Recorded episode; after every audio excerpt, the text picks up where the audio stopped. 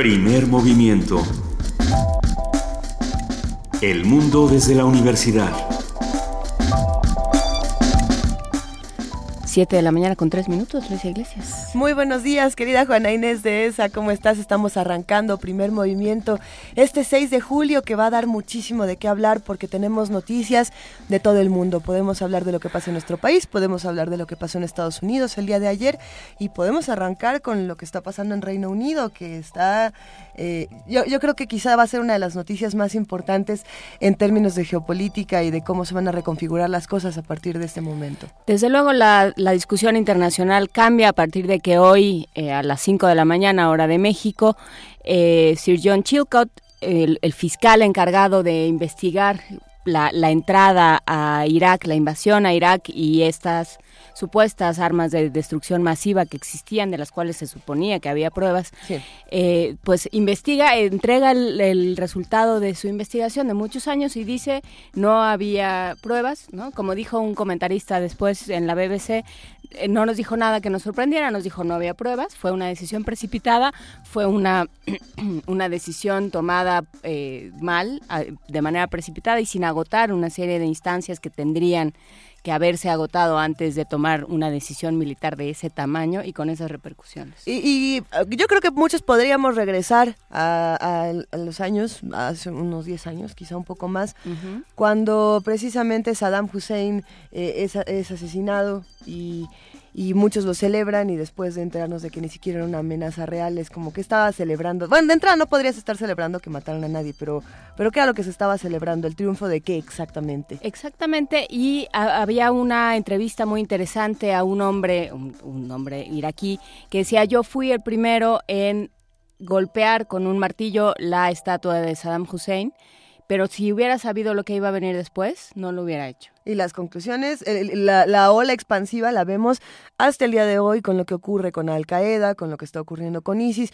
No, no, no ya después de, asuntos como estos, pues tampoco, tampoco podemos más que seguir informándonos y, y generar opiniones muy mesuradas de este asunto. Es, es dificilísimo. Y, y seguir eh, este tema porque ya salieron también, estaban presentes en esa conferencia los familiares de las víctimas, de uh -huh. todos esos eh, miembros del ejército a los que mandaron a morirse a Irak, y bueno, por supuesto, por no hablar de, de en qué estado tienen convertida la región, en qué estado tienen a la región, eh, y decía, nosotros en nombre de nuestras víctimas vamos a seguir y vamos a agotar las instancias judiciales y vamos a, a buscar que todas estas personas tengan el castigo que, pues, que merecen, ¿no? No hay manera de, de, de, deshacer esto y no hay manera de recomponer, bueno, tendrá que haber manera de recomponer la región, pero no hay manera de devolver la vida y devolver no. la paz a tantísimos y tantísimas personas. Y, y, qué responsabilidad tiene, por un lado, Tony Blair, qué responsabilidad tiene Reino Unido, y por otro lado, qué, qué responsabilidad tendrá Bush y los Estados Unidos, ¿no? Que son el otro elemento fundamental en esta discusión. Hablando de Estados Unidos, ayer eh, seguramente muchos escucharon que Obama eh, viajó con Hillary Clinton en el avión presidencial, uh -huh. eh, se van para Charlotte, Carolina del Norte, donde Obama le da completo apoyo a, a Hillary y dice, bueno, mejor eh, mujer para ser presidente nunca se ha visto, mejor candidata que esta nunca hemos tenido. Entonces, bueno, vamos a ver. Vamos a ver qué pasa con eso porque el fin de semana ustedes saben que Hillary pues tuvo que ir a, a declarar una serie de cosas después de este escándalo entre el FBI y unos correos electrónicos que manejaban información muy confidencial y luego sí, luego no. Y bueno, en el FBI no va a presentar cargos y Hillary es la candidata de los demócratas. La reacción de los republicanos es Hillary no es una candidata de confianza. Uh -huh. precisamente por todos estos asuntos de los correos electrónicos. Porque los que ellos ofrecen son de súper confianza. ¿no? Bueno, curiosamente las encuestas en Estados Unidos dicen que Trump es más de confianza que Hillary Clinton, lo cual es aterrador de muchas maneras posibles y habría que pensar qué va a pasar en Estados Unidos eh, con los trabajos, qué va a pasar en Estados Unidos con la educación y si entonces hablamos de educación podemos hacer un salto eh, un salto de tigre, una maroma gigantesca y nos regresamos a México. Nos regresamos a México donde aparentemente ya se recuperaron las, los diálogos y las conversaciones, pero habrá que ver. Bueno, hoy vamos a tener en, nuestra ciudad cuatro movilizaciones importantes de las que hablaremos más adelante. Primero queremos contarles qué va a pasar en primer movimiento esta mañana. Es miércoles de héroes y villanos y vamos a hablar de canciones de ardor y contra quien resulte responsable. Vamos a platicar con Ernesto Anaya, que ya está aquí en la cabina de primer movimiento. Él es músico, multiinstrumentalista, multi, multiinstrumentista. ¿Qué estoy yo diciendo? Bueno, eso me... Que toca más de 30 instrumentos. Exactamente, él es compositor, arreglista, cantante, productor, director y nos vamos a divertir muchísimo con esta conversación. ¿Para qué sirve el ardor? Cuéntenos. ¿Para qué sirve, el ardor? ¿Cuál es la canción ardida por excelencia? ¿Cuál es el género para el ardor? Ay, es un tema. La balada. No sabemos. Es que habría quien dice que. Ya también la ranchera. Que la banda. Pues vamos, cada quien que nos vaya contando. Eh, la participación de la, de la Dirección General de Danza, como todos los miércoles, tendremos a Úrsula Vázquez, jefa de actividades académicas, que nos va a hablar sobre el libro Memoria, Ballet, Teatro del Espacio. En nuestra nota nacional hablaremos de las empresas fantasma del gobernador Duarte. Vamos a platicar con Daniel Moreno, director general del medio digital Animal Político, que nos va a platicar hasta dónde va este conflicto, en qué vamos ahorita. En la nota internacional platicaremos sobre las elecciones en Sudáfrica y la figura de Mandela. África sigue allí, aunque no le hagamos caso, pero África sigue allí y está también en proceso electoral. Ha habido una serie de, problemas y de desajustes entre los candidatos, entre otras cosas porque unos decidieron utilizar la imagen y las palabras de Nelson Mandela para, para su para su campaña y la familia de Mandela está un poco molesta. Lo platicaremos con el maestro Jorge Alberto Tenorio Terrones, él es maestro en Relaciones Internacionales y profesor del Centro de Relaciones Internacionales de la Facultad de Ciencias Políticas y Sociales de la UNAM. Bueno, mientras que en Sudáfrica usan las frases de Mandela, en Chiapas usan las de Díaz Ordaz, o sea que Sí, bueno, eh, cada, quien, cada quien se roba las que quiere. La poesía necesaria me toca a mí esta mañana y acepto sugerencias con el hashtag poesía necesaria. Estamos en arroba P Movimiento y en diagonal Primer Movimiento UNAM. Tenemos más cosas. Más cosas. En nuestra mesa del día, la doctora Julia Tuñón, doctora en Historia por la UNAM e investigadora de tiempo completo en la Dirección de Estudios Históricos de Lina, nos va a hablar sobre su libro Mujeres, dentro de esta historia ilustrada de México que coordina Enrique Flores Cano. Ella hace el apartado de mujeres. Nos va a decir quiénes son las mujeres en la historia de México. Vamos a cerrar primer movimiento esta mañana con la participación del programa universitario de bioética. Vamos a platicar con el doctor Jorge Enrique Linares, su director, que va a hablar sobre aborto. Eh, nos quedamos con esta conversación desde la semana pasada y vamos a ver cómo, cómo le entramos de nuevo a este tema. Pero por lo pronto arrancamos con una nota. Eh, ¿Qué les parece si escuchamos este, este asunto de la red para medir radiación? Nuestro país es uno de los cinco en el mundo con mayor potencial en, el aprovechamiento de la luz solar. Por ello, el Instituto de Geofísica trabaja en la instalación de 17 estaciones que formarán parte de la red solar métrica mexicana. Nuestro compañero Antonio Quijano tiene toda la información.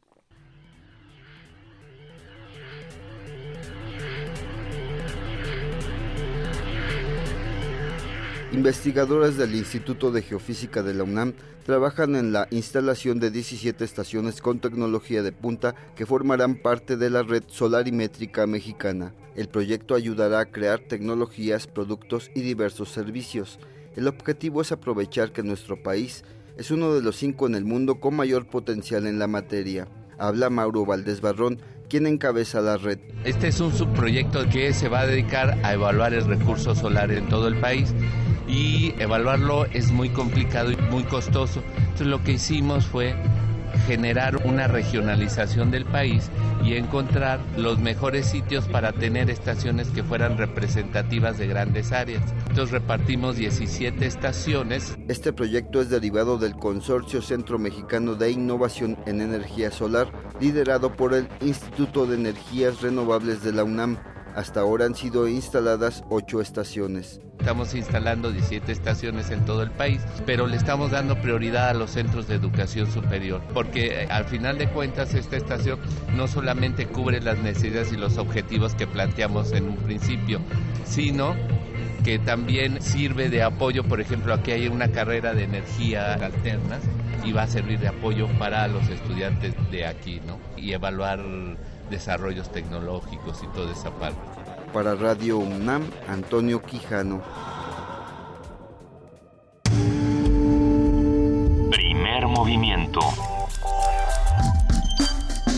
Donde la raza habla. 7 de la mañana con 12 minutos. Luisa Iglesias, si yo digo jugaremos en el bosque, ¿tú qué dices?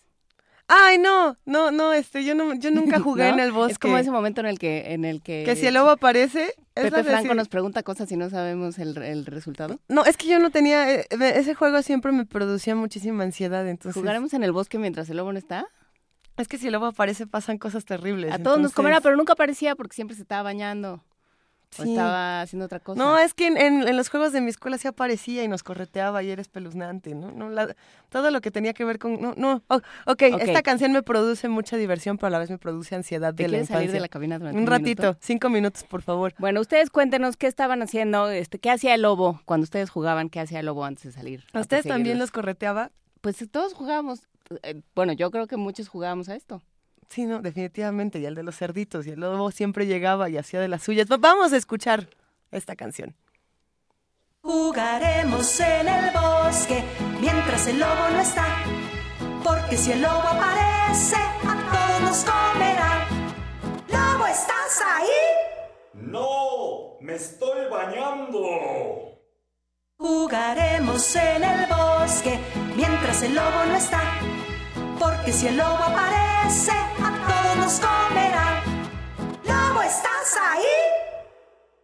No, me estoy vistiendo.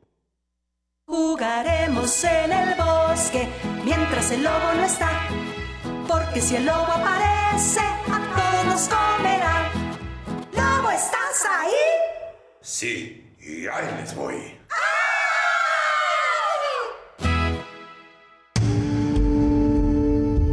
movimiento. Donde todos rugen, el puma ronronea.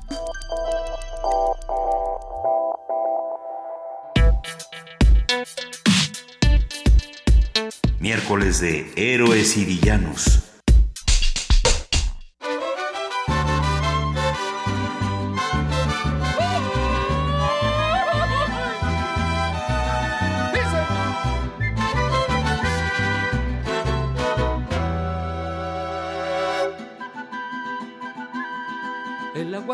De hueso café, como mil dólares al cielo se fue. El aguacate de hueso café, a cinco pesos allá en la merced. ¿Y que me dicen del maíz y el frijol? De las tortillas, del huevo y la col.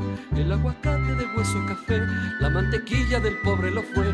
El aguacate de hueso café, solo de vista lo conoce usted. Hoy lo dan a precio dólar, porque dicen que subió por un peso mexicano, puro hueso y se acabó. Queden limpios y dragones, los panteones llenarán. Hoy lo llenarán de limpios, pues dragones ya no habrá. El aguacate de hueso. Que, si la gasolina sube, échele aguacate. Que, si le van a subir a la luz también, échele aguacate, no. Al fin, ¿no? Es que, que, estamos escuchando, que ¿Qué, ¿Qué, pasa con tanto aguacate que estamos muy El aguacate de hueso café es pues está interpretado por Ernesto Anaya, que está esta mañana con nosotros. Ernesto Anaya, músico multiinstrumentalista, compositor, arreglista, cantante, productor y director, intérprete de más de 30 instrumentos de cuerda, aliento y percusión y amigo de primer movimiento. ¿Cómo estás, Ernesto? Muy buenos días, muchas gracias. Me gustó eso de amigo de primer movimiento. Amigo, ya familia de primer movimiento. Espérate que nos lleven a la delegación y ya no te va a gustar tanto. Teníamos toda una introducción preparada para hablar de, de, canciones ardidas, pero de pronto el aguacate nos ha dejado sin aliento. Sí. ¿Por, ¿Por qué nos arden tanto estas cosas y cuáles son las canciones ardidas por excelencia, Ernesto? Mira, yo creo que el ardor lo puedes sentir de muchas maneras en muchos lugares, ¿no? El, ardor el que yo planteo en principio es ese que donde te arde el bolsillo, ¿no? El, La lana, el, este, ¿dónde sacas para, para, para comprar y demás? Ahora el, el, asunto del aguacate se puso de moda porque realmente sí, o sea, se fue a qué, noventa y tantos pesos el kilo, algo así, ¿no? Entonces, bueno, ese es uno de los ardores. Otro es, tal como lo decía mi tío Jorge Anaya cuando le puse que venía yo a las 7 de la mañana, él me puso, oye, a mí lo que me arde es el horario. Entonces, bueno, tenemos muchas formas de ardor y yo creo, así como lo platicábamos hace un rato, que sí, eh, hay muchas canciones en el en el repertorio de la música mexicana hay muchísimas canciones de, Ardor. Hay muchas, muchas más de Ardor que de otras, yo creo. Y, y, yo creo que sí, también estoy de acuerdo con que banda, este, es, es la que se lleva el primer lugar en, en cuanto a eso. Y como decías tú, misoginia también, ¿no? Eh, la- las canciones de banda tienen estos tintes, no todas, antes de que me empiecen a escribir, que me estoy, estoy haciendo una generalización Sí, sí, muy sí, macabra. sí, sí, sí, sí. Sí hay una, una carga im- impresionante de misoginia y el ardor es, eh, ojalá que te vaya mal, que te muerda un perro y que nunca te vuelva a ver y que todos los hombres te vuelvan a engañar como Qué bonita es la venganza cuando Dios nos la concede. Como dice José Alfredo. Pero ante eso está el orgullo, que también lo dijo José Alfredo. Si te cuentan que me vieron muy borracho, Orgullosamente. diles que es por ti. Entonces, esa es, esa es una manera de salvar el orgullo, ¿no? El, el ardor, o sea, con, por medio del orgullo, y ahí ya no te arde tanto. O si te arde, lo olvidas. Pero, pero el ardor, entonces, es más grande en, en canciones de amor. Es más importante el ardor cuando hablamos de amor que cuando hablamos de Aguacate. de aguacate. no lo sé, no lo sé. Bueno, yo sé de una señora que sí le ardió el bolsillo cuando, cuando se compró su, sus aguacates para la mascarilla. Creo que le ardió el bolsillo y le ardió la cara cuando se lo puso. ¿Y le ardió la cara? De las dos. A ver, la música puede ser un medio para expresar ideas y sentimientos profundos y dolorosos y así en un momento particular puede funcionar como catarsis. El rencor, el desamor, despecho, el abandono pueden traducirse en canciones que revelan distintos tipos y niveles de ardor, como el que siente una persona enamorada de alguien que la ignora, o el desencanto ante la falta de amor, simpatía, gratitud, infidelidad, etcétera.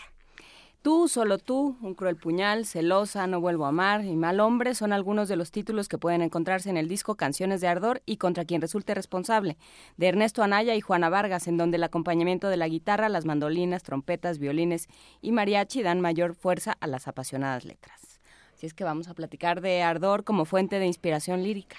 El ardor como fuente de inspiración. Maravilloso. Sí, platicar del ardor también puede ser catártico. ¿Cómo llegaste, cómo llegaron a hacer este, este disco, eh, Ernesto? ¿Cómo, ¿Cómo llegaron a hacer esta compilación del ardor, esta historia universal del ¿Antología ardor? Antología. No es, no es difícil. Realmente teníamos un espectáculo que el título era, por supuesto, una paráfrasis de, de Jaime Sabin- Sabines. Eh, la, pieza- el- la obra se llamaba, eh, eh, ¿cómo, cómo dice? El, los, sí, los ardorosos están solos, solos, solos. ¿O no? Así se llamaba la obra. Y entonces hablamos del ardor desde la infancia hasta, hasta los tríos de, de- de amor, eh, de todo. Me- inclusive metíamos canciones de Cricri, que no pareciera, pero pues sí, por supuesto, existen canciones como La Cocada, que, Ay, que es espantosa. que, es- que, o sea, es un, un niño pobre que llega con una, una niña rica y le pide su- de su cocada y la, y la niña le niega la cocada, pues oye, pues, es feo que te nieguen la cocada. ¿Pero ese es de ardor o es de corazón roto? ¿O es de las...? O es de este, desigualdad. que ya es, ya es la peor versión de todas. Desigualdad. No, pues yo creo que son todas, ¿no? Es, es amor, es desigualdad, es este, es hambre, porque seguramente el niño tenía hambre de cocada, ¿no? Entiéndase como cocada, el dulce que conocemos, o lo que quiera pensar el público, ¿no? A, a lo mejor eh, lo que a mí a mí lo que me mete un poco en conflicto cuando hablamos de ardor es cuál es la reacción eh, o, o cuál es eh, el ardor es una sensación vamos a dejarlo en términos sensoriales y a partir de ahí la respuesta que uno puede dar en las composiciones musicales puede ser distinta. Puede ser de enojo o puede ser de tristeza pero muchas veces cuando es de tristeza no pensamos que es ardor. Es verdad, es verdad. Yo creo que el ardor lo puede uno percibir de muchas maneras y, y siempre está a lo mejor escondido detrás de algo más, ¿no? Siempre hay algo, algo que nos, que nos está moviendo a- además del ardor. O sea, en el caso de la cocada, pues sí puede ser, pues es que yo quería cocada porque tenía hambre, ¿no? Pero pues a lo mejor no, a lo mejor es más bien lo que le dolió fue el desprecio, ¿no? El- simplemente el desprecio. Pensando, por ejemplo, en José Alfredo Jiménez, José Alfredo Jiménez tiene de Oh, todo, ¿no? Tiene todo. Es, Sí. es, es una, es una enciclopedia de las pasiones humanas. Ríete tú de Shakespeare. José Alfredo Jiménez es una enciclopedia Ajá. de las pasiones humanas y tiene desde esta, que es bastante, que a mí, bueno, que a mí no me gusta, que es Qué bonito amor, hasta este qué bonita es la venganza cuando Dios nos la concede. ¿Qué tanto, qué, qué, cuáles son mejores o cuáles pegan más? Mm, Mejores no sé, porque igual ¿Cuáles te el- mismísimo José Alfredo le compuso a su esposa en, en su momento Paloma Querida y todas eran canciones de Te quiero, estamos bien, este, sí nos alcanza para la renta, etcétera. Pero yo creo que las que más pegan siempre son todas aquellas que nos mueven esos sentimientos que no somos capaces de, de andar eh, ventilando en cualquier lugar, ¿no? O sea, más bien lo, lo trae en el uno ahí. Junto a puro desconocido. Ahí sí nos da como... Sí, sí, ahí sí, sí o, bueno, también conozco gente que llega a su casa y entonces este agarra una de buró padrísima y este y se pone a oír a José Alfredo, o se pone a oír a, a Juan Gabriel o banda o, o lo que o lo que le entre. Bueno, hay gente que escucha a Beethoven y con eso este redondea bien su, su, O sea. Beethoven, Beethoven sirve para los ardidos. En, Pues en hay, ciertos- sí hay gente, a mí sí hay gente que me, que me lo ha dicho. Sí, yo cuando me siento así, yo oigo Beethoven y, y me echo un, un whisky y pff. Entonces tenemos, por ejemplo, el lado José Alfredo, el lado Beethoven, y por ahí también salió Juan Gabriel. Sí, claro. Juan Gabriel podría tener este el lado yo no nací para amar, nadie nació para mí, tirarse al piso, y esa es la, la autocompasión. Por supuesto. por Pero, supuesto. pero te pareces tanto a mí que no puedes, ni pudiste, ni podrás engañarme. Me parece una de las frases más ardidas de todos los tiempos. No sé qué pienses. Sí, por supuesto. No recordaba esa, pero sí, claro que sí. Sí son, no, bueno, yo creo que en los compositores mexicanos lo que lo que han tenido es eso justamente. José Alfredo, a mí me parece que nos guste o no, retrata maravillosamente lo que sentimos, lo más profundo y lo más perverso también. Y, y yo creo que este se atrevió a decir cosas que muchos no en, en su momento, ¿no? Vamos con más música, Ernesto. Sí, por favor. ¿Qué más Hay una pieza de Nicandro Castillo, un guapango de los años 50 que se llama eh, Cielo Rojo. No es verdad, El Sueño, El Sueño El se Sueño. llama así. Eh, esta pieza, El Sueño, eh, bueno, la grabé yo, es un guapango, pero la grabé yo con, con quinteto de cuerdas. Tengo ahí al, al cuarteto, em, el cuarteto Carlos Chávez, más Víctor Flores en el, en el contrabajo. Bueno, pues escuchen a ver qué me dicen. Venga.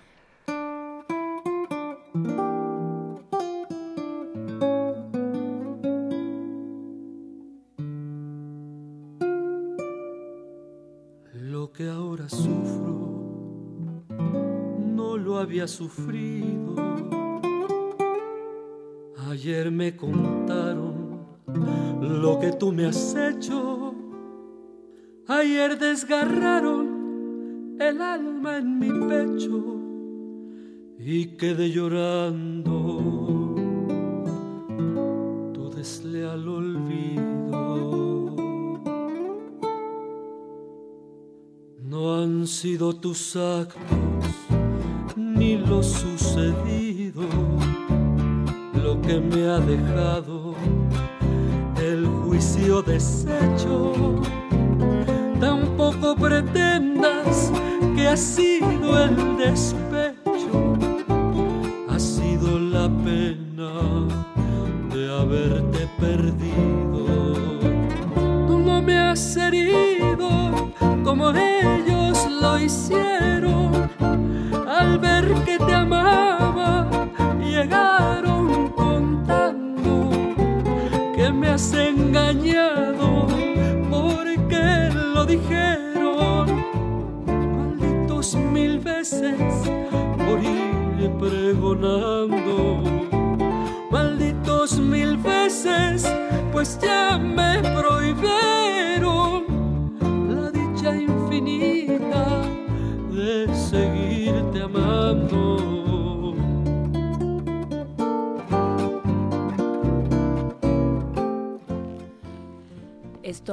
Mm, como pudieron escuchar, no fue el guapango el sueño, sino...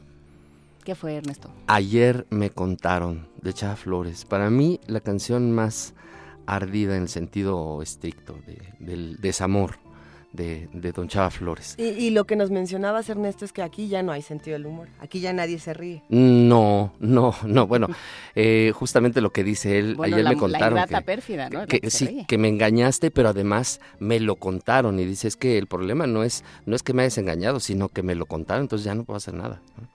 Partir de eso. Y, y yo creo que pues sí, los que se ríen son aquellos que se lo contaron. Es la parte, la única parte de humor que puede tener, pero realmente sí es una canción muy profunda y decía don Chava Flores ante estas cosas cuando le preguntaban, oiga, pero usted compone cosas cómicas y esta qué, dice, pues también tengo mi corazoncito. ¿no? Ahí donde me ve, no soy de pilas, ¿no? Pues sí.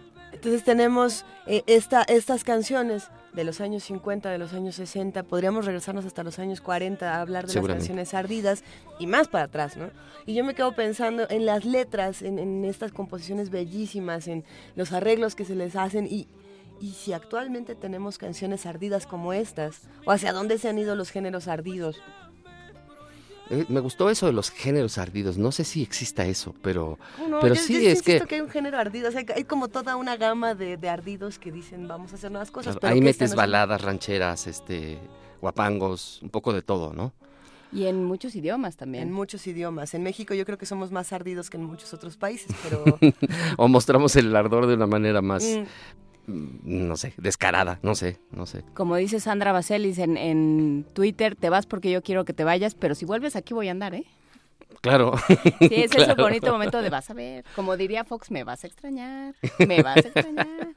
A ver, Ernesto, ¿cómo es para ti trabajar con el ardor de tantos compositores y de reconfigurar todas estas ideas? Que tú también estás, este... ti- tiene- ¿Tienes tu corazón ardido mientras trabajas en estas cosas? ¿Se te pegan estas letras?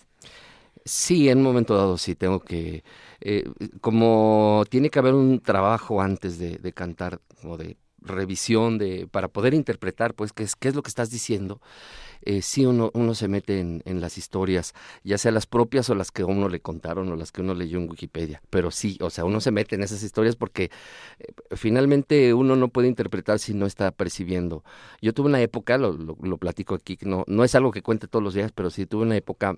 em, cuando comencé a trabajar justamente con Germán de esa en, en el unicornio, yo tuve una temporada de depresión crónica así fuertísima. Y entonces llegaba y me ponía yo a cantar una canción que cantaba Julio Jaramillo que se llama Alma Mía. Y este, y yo no me aguantaba, yo terminaba llorando esa canción, ¿no? Entonces, bueno, la, la gente aplaudía y en, en alguna ocasión fue Guadalupe Pineda y pues yo le dije, oye, ¿qué te pareció? Me dijo, pues ahí está el aplauso del público, me dijo, y a la verdad, la verdad es que la interpretas bien, o sea, como tiene que ser, con todo y llanto, ¿no? Pero pues finalmente sí, o sea, sí hay, hay una buena parte en la cual, así como Mercedes Sosa cuando cantaba cosas este, alegres y, y cosas que, iban, que tiraban para arriba, se oía, se oye en una grabación cuando ella está sonriendo. Entonces, bueno, uno, uno, uno canta finalmente a partir del, de, de lo que uno está sintiendo con esa canción y de lo que uno le conecta a esa canción con otras cosas. ¿Te parece si ahora sí oímos el sueño? Sí, por favor, y perdón. No, no, Híjole. no. Ahora sí, vamos a oír. Vamos a escucharlo en un momento más. Antes queremos preguntar a todos nuestros queridísimos radioescuchas cuáles son sus canciones favoritas de Ardidos, si es que están ardidos y si no también. Estamos en arroba P Movimiento, en diagonal Primer Movimiento UNAM y en el teléfono 55 36 43 39. Ya está mandando Ya nos una. escribió Javier Ramírez Amaro. Justamente yo me estaba preguntando si Serrat, que siempre canta cosas o, o cosas muy sociales y muy de protesta, o al amor feliz, o, o a, o a ciertas nostalgias tierra, que no pasan por el ardor, si tendría alguna de ardor. Y nos manda Javier Ramírez Amaro cuando me vaya de, de Joan Manuel Serrat, cuyo primer eh, verso dice: Me iré despacio un amanecer, que el sol vendrá a buscarme temprano y demás cosas. Vamos, vamos a La, compartirla. subimos, la compartimos en redes. Gracias, Javier Ramírez Amaro, como siempre. Y ahora sí, el sueño. Por favor.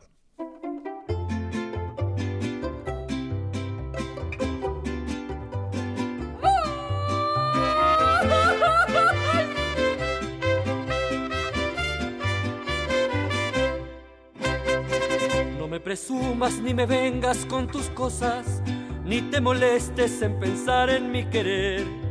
Quiero decirte cuando oigas estas coplas que tú ya no soplas como mujer.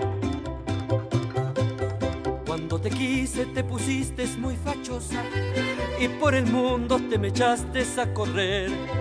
Busca otro maje porque ahora ya me chocas y tú ya no soplas como mujer. Ese tiempo feliz ya no me importa, no estás de moda, hoy no es ayer. Pa' que me sigues y ahora dices que no me horcas y tú ya no soplas como mujer. Y aunque pujes,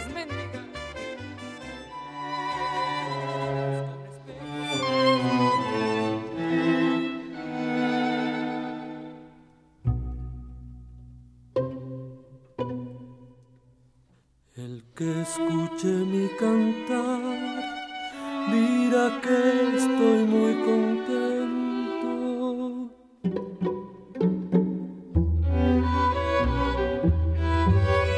Yo canto por divagar esta pasión que yo siento y que no puedo olvidar.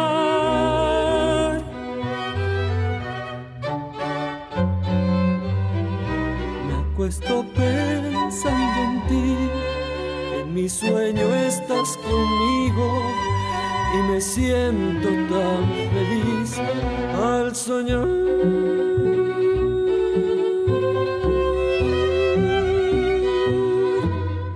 estoy contigo.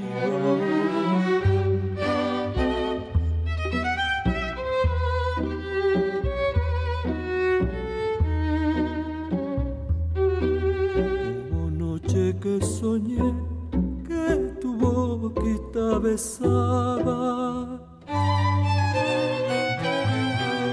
Y luego que desperté, voy viendo que era la almohada la que de besos colmé. Me acuesto pensando en ti, que en mi sueño estás conmigo y me siento tan feliz al soñar.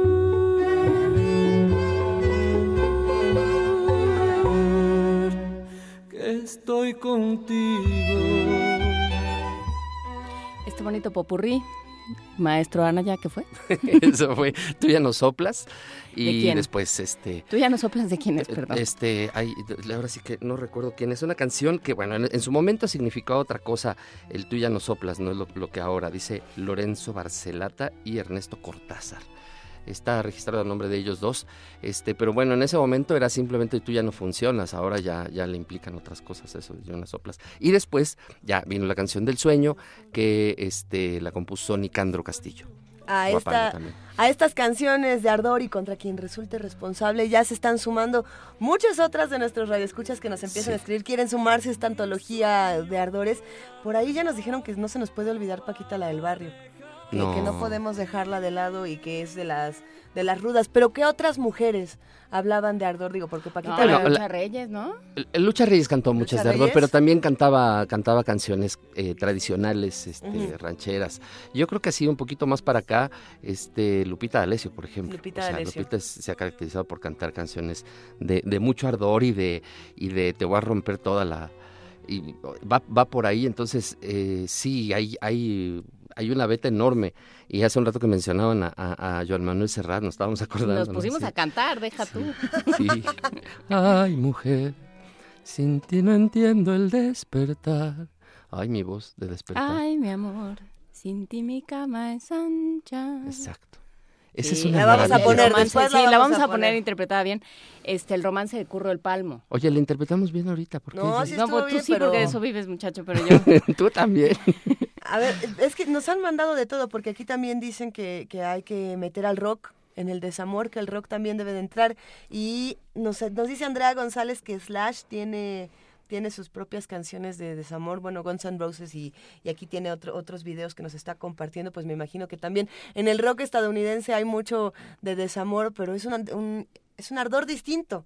No, no, no es como el de aquí. Seguramente. No es como el Bueno, mira, yo la verdad pienso, Cada por ejemplo, en tiene su ardor. esa pieza famosa de, de, de Sting cantada por Police que decía Every Breath You Take, que, que todo el mundo la cantaba así como, "Ay, qué canción tan romántica. No, le Es está el himno diciendo... del Stalker. Es el Exactamente, stalker o sea, te estoy persiguiendo, todo lo que hagas ahí voy a estar, ¿no?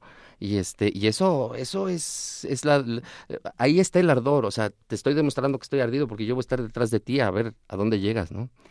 Voy a estar detrás de ti y eh, nos dice nos dice Ricardo Peláez, el ardor es directamente proporcional al tamaño de desprecio de que sentimos que fuimos objeto. ¿no? Porque no es una cosa de que tú me, de lo que tú hayas hecho o no, sino de lo que yo sentí. Ah, o sea, tú me la aplicaste. Yo pues ahora- siento que tú Ajá. fuiste una ingrata pérfida que como decía mi abuela, decía, esas canciones de te fuiste, me dejaste y te llevaste la llave de mi casa. Ajá. Así, ¿no? Siento que me hiciste cosas espantosas.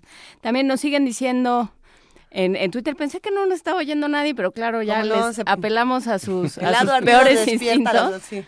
Despierta todo hasta la gente. Hasta- sí, exactamente. Noches sin luciérnagas, dice Neftalí Turbe de, de Fernando Delgadillo, Paloma Negra, Cindy Lilibet, que va, aparentemente, si hay alguien en Radio que está despierto. Hola, Cindy. Si te vas de San Pascualito Rey, em, No, nos Cuco dices también que en rockeras que escuchemos a los aterciopelados y que a la ingrata de Café. Tacuba. Ah, cómo no. Que la ingrata de Café Tacuba es bastante ardida, que es este himno ardido del rock mexicano. Sí, claro, sí, además todo el mundo la canta. Yo sí, sí he oído muchas veces. ¡Ey, grata! Y Así, lo oigo por todos lados, sí, cierto.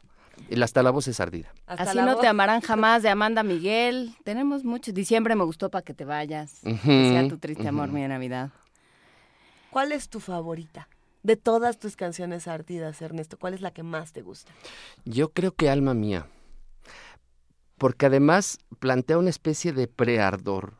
O sea, no, no te está diciendo ya me arde, ya me, ya, ya me, ya me marcaste. No, más bien, este, dice, el día que me olvides, alma mía, yo sé que existirás en mi penar.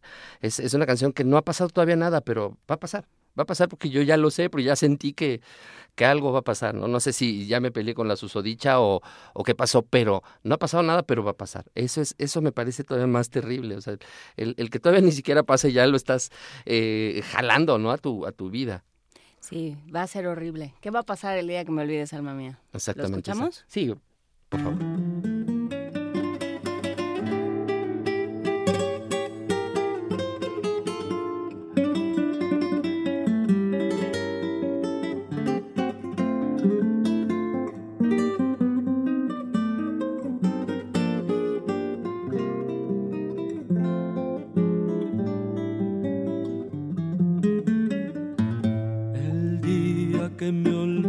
Alma mía, yo sé que existirás en mi penar.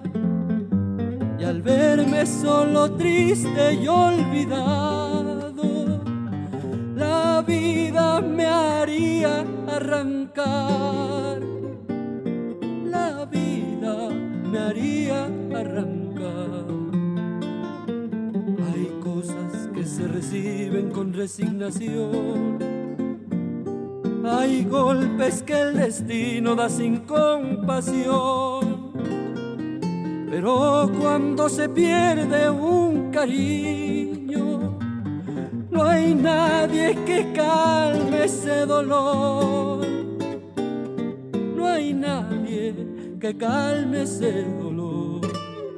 Fuiste tú todo mi ser mi amor todo te entregué y el amor que te profeso es el más puro mujer.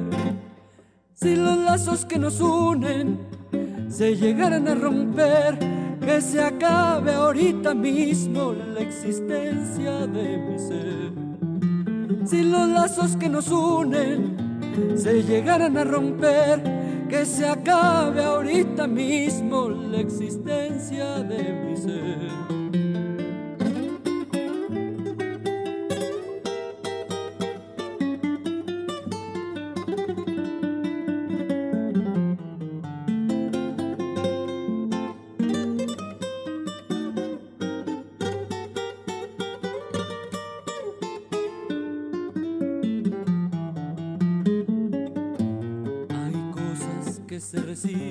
Nosotros ya hasta nos ardimos aquí, ya estamos este, un poco ardidos. Estamos leyendo todas las recomendaciones que nos han mandado los radioescuchas. Este timeline está eh, desbordante de ardor y eso nos gusta. Estábamos preguntándonos por algunas versiones aquí que nos han mandado. De- apuntamos algunas de las que nos parecieron eh, que, que nos faltaban. Por ahí dijeron Pablo Milanés, ¿verdad? Dijo Pablo Milanés, R. Guillermo, y nos pusimos a cantar aquello de la prefiero com- compartida. Compartida. Eh, José Armando nos dijo eh, las de Margarita, las bailables son más crueles porque el autor está ardido y todos se divierten con su ardor. Eso es cierto, eso es cierto, eso es verdad. Hay una canción que hizo famosa ella aquí en México, ya se cantaba desde antes, que se llama El Andariego, que originalmente es un vals peruano. Es ¿Qué también, es? sí, ¿Qué este, dice que? Hay ausencias Que que, triunfan que y la triunfan y nuestra nuestra triunfó. No es tan, no es tan de ardor, pero, pero sí es así como en la búsqueda de no, no me dejes, por lo menos tu, tu recuerdo va a estar aquí, ¿no? Pues sí. El, el ardor, como mencionábamos, tiene esta carga de, de orgullo, de yo soy esta cosa y tú por qué me haces este, esta otra. Pero, ¿cuál es el valor que le damos a la persona a la que le estamos cantando? Yo creo que sí, sí depende de, del, del, estado psicológico del dañado, porque si, si de pronto, eh, o sea, uno, uno puede decir, es que tú has sido todo para mí y, y, y yo no fui eh, suficiente y entonces ah, desde ahí me ardo, ¿no? Uh -huh. Puede ser eso o puede ser, yo soy más que tú, tú nunca te vas a encontrar a alguien como yo. Y como decía Germán, siempre se encuentra una mejor que yo, ¿no? Uy. Hay, hay un poema que me encantaría que si los queridos radioescuchas, eh, eh, eh, los brillantes radioescuchas recuerdan, me lo manden por favor porque estaría buenísimo para Poesía Necesaria, que decía algo así como, de, de, este amor los dos salimos perdiendo, ¿no? De esta separación los dos salimos perdiendo. Sí, tú, tú, tú, nunca vas a encontrar, no, ¿cómo es? Yo nunca encontraré a alguien a quien pueda amar tanto como te amé a ti, pero a ti nadie te va a amar tanto como te amé yo. Así, sí, sí. ándele, es que está bien enojado. No es aquella de, pero sin ser tu marido, ni tu novio, ni tu amante. No, no, Soy el no, que no. más te ha querido. Ni es de Bonifaz tampoco, pero es bien ardido. No, no, eso seguro no Nada es de más Bonifaz. me acuerdo y hasta roja del coraje me vuelvo a poner Sí. porque en la secu cuando yo tenía 12 años. Oye, mencionemos a Pimpinela, que son, que fueron como los reyes en, en su momento para cantar esas canciones, que al final son hermanos, creo, pero, pero bueno, cantaban las canciones que se miraban con un ardor así, no de hermanos, ¿eh? No, de hermanos, o no por lo menos de los hermanos que uno conoce, de, de No. buenos valores y de buena familia. Vamos a ir cerrando esta conversación. Ernesto, cuéntanos de tu disco, dónde lo conseguimos, cómo lo conseguimos. Todos queremos andar de ardidos contigo. Bueno, en teoría lo pueden conseguir en, en cualquier lugar en donde vendan discos, Gandhi, Sótano, Educal, esos. Pero si no lo encuentran, porque además es el disco que, que grabamos Juana Vargas y yo hace varios años, y parece ser que muchas disqueras cuando ya ese disco no se vende, lo sacan del catálogo, o, o bueno, por lo menos no lo tienen ahí. Entonces, si llegan y lo piden, sí se los pueden este, conseguir, y eso nos ayuda para tener, mantenerlo en, en disqueras. El disco se llama así, Canciones de Ardor y contra quien resulte responsable, Ernesto Anaya y Juana Vargas. Vamos, vamos a despedirnos. Eh, ¿Te parece bien si nos despedimos con una última canción? Sí, es una canción de Lidia Mendoza y San Antonio, de, de San Antonio Music es la, la, la, este, editora. La canción fue muy famosa por ahí por los años 50, Ujú. inclusive había una parodia que hacía este Guillermo Rivas cuando la hacía de, de verdugo, decía, mal hombre. Así se llama la canción, mal hombre. Mal hombre, queridísimo Ernesto Anaya, muchísimas gracias. Un placer hablar contigo como siempre. Muchísimas gracias a ustedes y un enorme saludo a todos sus radioescuchas. Y creo que se nos quedaron, se- quedó la, la banda muy ardida, ¿eh? Así es que vamos Pero a tener que hacer una segunda parte de esta conversación. Esto Por no se favor. acaba. Porque esto no se acaba. Muchas gracias, Ernesto Anaya.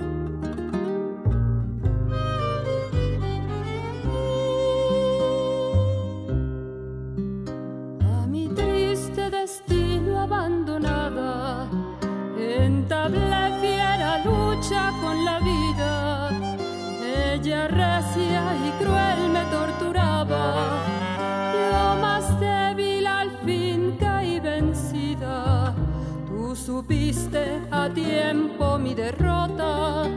Mi espantoso calvario conociste. Te dijeron algunos de a salvarle y probando quién eres te reíste.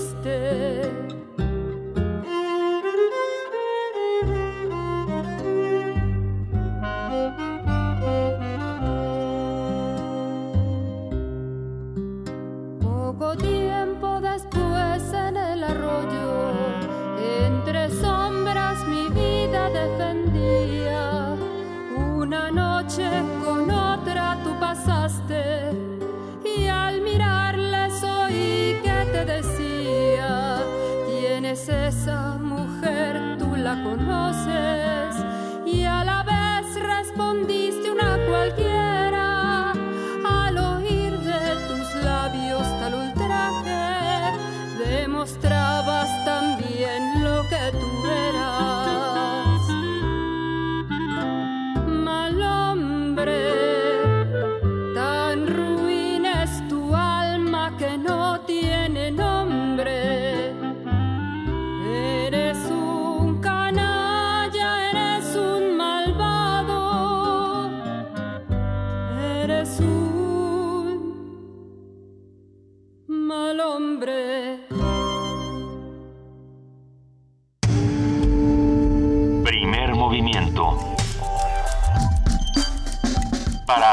el día. Y en este momento vamos a ceder los micrófonos a tres horas de quién sabe qué y nos vamos a ir todos al Tenampa. ¿Qué les parece? Ernesto dijo que nos fuéramos todos juntos, estamos preparados para irnos a, a tomar nuestras fotos con Juan Gabriel, ahí a, Gabri- a Garibaldi, ya. No, tomar tequila, Tomar pues, como mezcal, Ah, eh, sí, pulque. sí, es que si está uno muy ardido esto puede generar daños colaterales, ¿verdad? de eso se trata, que Pero arda uno no todo. piensa en los, arde- en los años colaterales, pero bueno, ya. Que arda todo y que arda desde la música, pero también desde la danza. Ya se encuentra aquí en cabina Úrsula Vázquez de la Dirección General de Danza. Ella es la jefa de actividades académicas. Queridísima Úrsula, buenos días, ¿cómo estás? Muy bien, muchas gracias. Gracias por la invitación. No, sie- siempre es un placer. Además vamos a hablar de Memoria Ballet Teatro del Espacio. Ah, Sí, sí, ¿qué es, el entre otras- ballet, Teatro entre otras del cosas. Espacio? Platícanos. Es un, eh, una recopilación de todos los programas de mano Sí. de esta compañía que cerró sus puertas en el 2009. En, ese, en esta recopilación, en esta memoria de tres tomos, pues están absolutamente todos y cada uno de los programas. Entonces aparecen imágenes, aparece toda la información que viene, que aparecía en los programas de mano, con bailarines, coreógrafos, eh, asistentes, todo tipo de, de gente, toda, toda la gente que participó en 43 años de historia que tuvo el Ballet Teatro del Espacio. ¿Y qué era? ¿Qué era lo que distinguía a esta compañía? Porque, bueno, fueron muchos años y fue no solo muchos años, sino muchísima repercusión en, en el teatro, en la danza de México y, y de Latinoamérica también. ¿Qué tenía? Tenía eh, dos grandes maestros, Gladiola Orozco y Michelle Descombey, y sus, eh, el tipo de coreografía que hacían eh, le, eh, le llegaba al público en general, no nada más a un público experto y conocedor de danza, sino a todos, por la estructura dramática que tenía cada una de sus coreografías.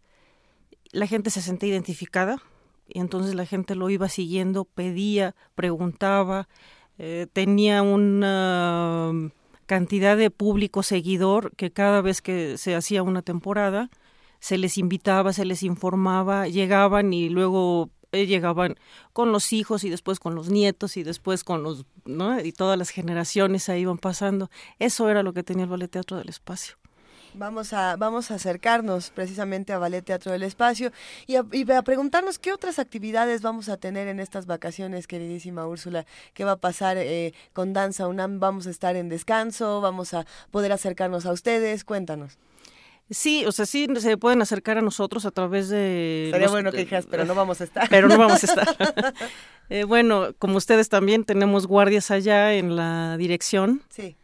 eh, y nos vamos turnando para estar al pendiente del teléfono. Todo el mundo estamos, afortunadamente ahora con la tecnología, estamos comunicados a través de el, el internet, en las cuentas de correos y las actividades y todo esto. Entonces estamos siempre al pendiente. Nosotros estamos por, por iniciar, justo regresando de vacaciones, con el diplomado en danza y mediación tecnológica.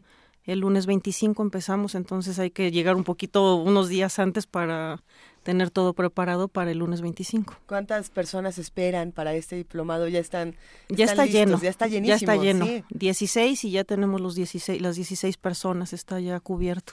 Excelente. Ujú.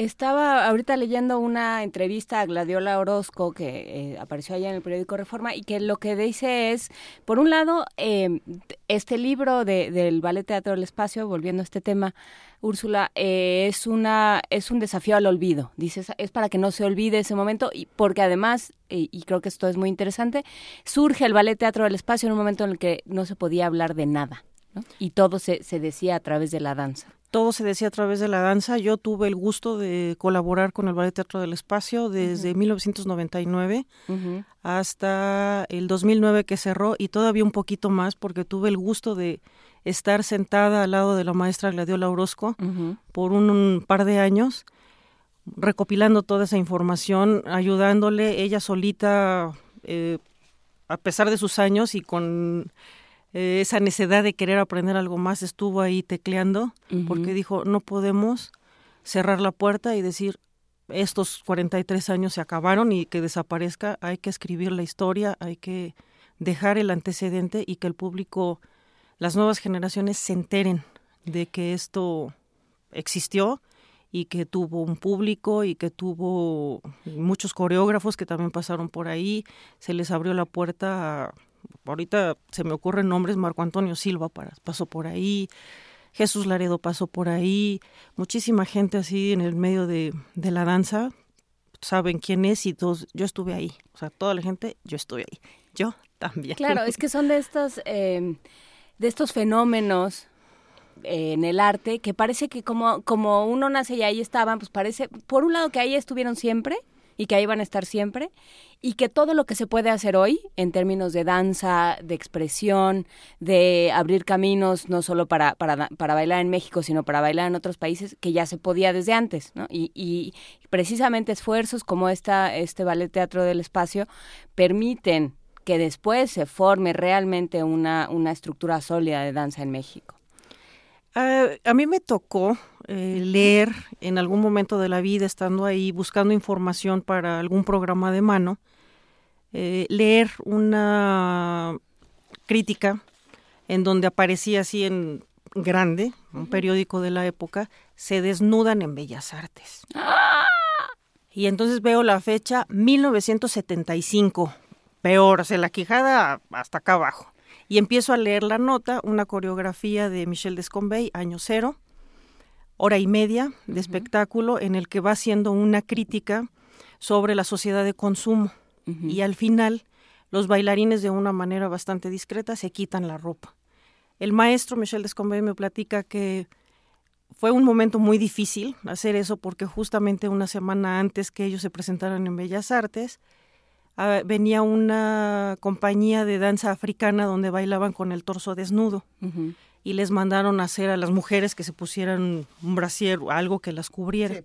Entonces él estuvo ensayando su coreografía todo el tiempo eh, sin desnudarse y el día del estreno se desnudan. Entonces obviamente al día siguiente, 1975, ¿no?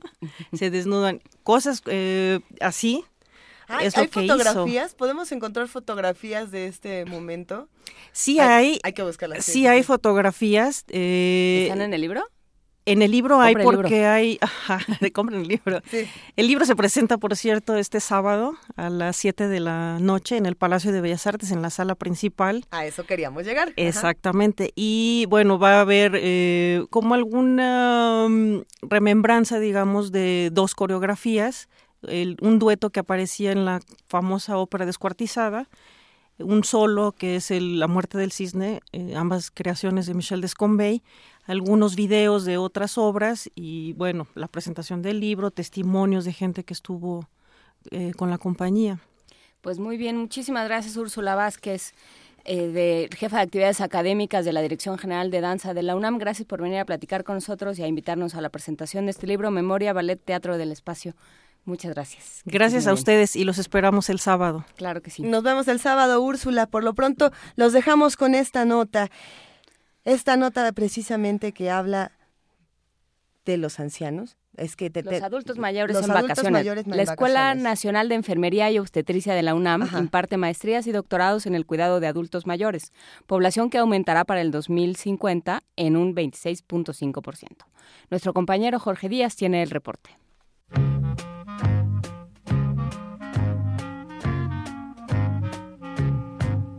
En México, el 10% de la población está constituida por adultos mayores. Para el año 2050 la proporción se incrementaría al 26.5 de acuerdo al INEGI, la académica de la Escuela Nacional de Enfermería y Obstetricia de la UNAM, Leticia Hernández Rodríguez, dijo a Radio UNAM que la ENEO imparte maestrías y doctorados en el cuidado de los mayores de 60 años víctimas de violencia de familiares. Dentro de la malla curricular que se tiene de la licenciatura en Enfermería y Obstetricia y la licenciatura en Enfermería, nosotros tenemos asignaturas que competen al adulto mayor.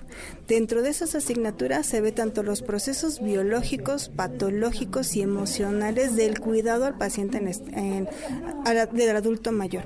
Tenemos también seminarios optativos que dan, que dan este asignaturas, que dan contenidos relacionados con el cuidado holístico. Esto quiere decir en todas las esferas del adulto mayor para cuando lleguen a esa, a esa etapa de vida. La académica de la UNAM reconoció que este segmento poblacional ya no es productivo económicamente y en muchas ocasiones se convierte en una carga para el sistema de salud y para la propia familia. Habla la maestra Leticia Hernández. También tenemos la violencia del adulto mayor y de hecho hace unos días se conmemora un día específico que habla sobre el maltrato a los adultos mayores. Los adultos mayores en nuestra sociedad tenemos que considerarlos como algo propio de la cultura yo como, como hija tengo que cuidar a mis papás y yo como hija tengo que cuidar a los abuelos y se vuelve como un ciclo, ¿no? De correspondencia. Esos adultos mayores en nuestra sociedad muchas veces son catalogados como una carga, como una, una sobrecarga en el cuidado. Para Radio UNAM, Jorge Díaz González.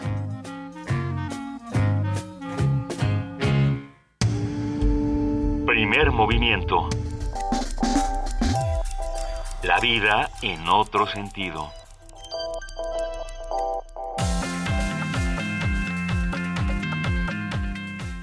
Mesa de debate. Todo con educación. Reflexiones sobre la reforma educativa. Doctor Roberto Rodríguez Gómez, investigador del Instituto de Investigaciones Sociales de la UNAM. Es una mala ley, es un mal diseño de ley, por dos razones. Primero porque se hizo para blindar una política y las leyes no se hacen para eso. Las políticas se hacen para garantizar, en efecto, los derechos que están contenidos en las leyes. Pero acá procedieron exactamente al revés. Es decir, un diseño legal que va a asegurar que la política se tiene que llevar a cabo en los términos de la ley, primero. Segundo, fue insuficientemente deliberada y debatida. Ni los maestros participaron en su diseño, en el de la norma, ni los especialistas, ni nadie. Mesa de debate. Todo con educación. Reflexiones sobre la reforma educativa.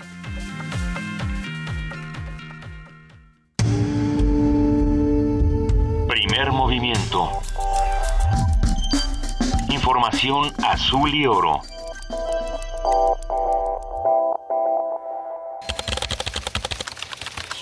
informativo.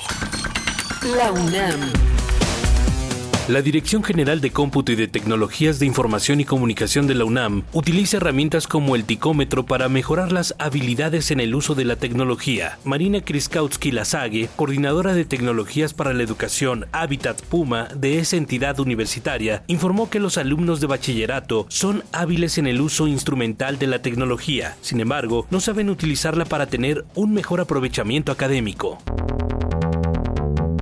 Nacional.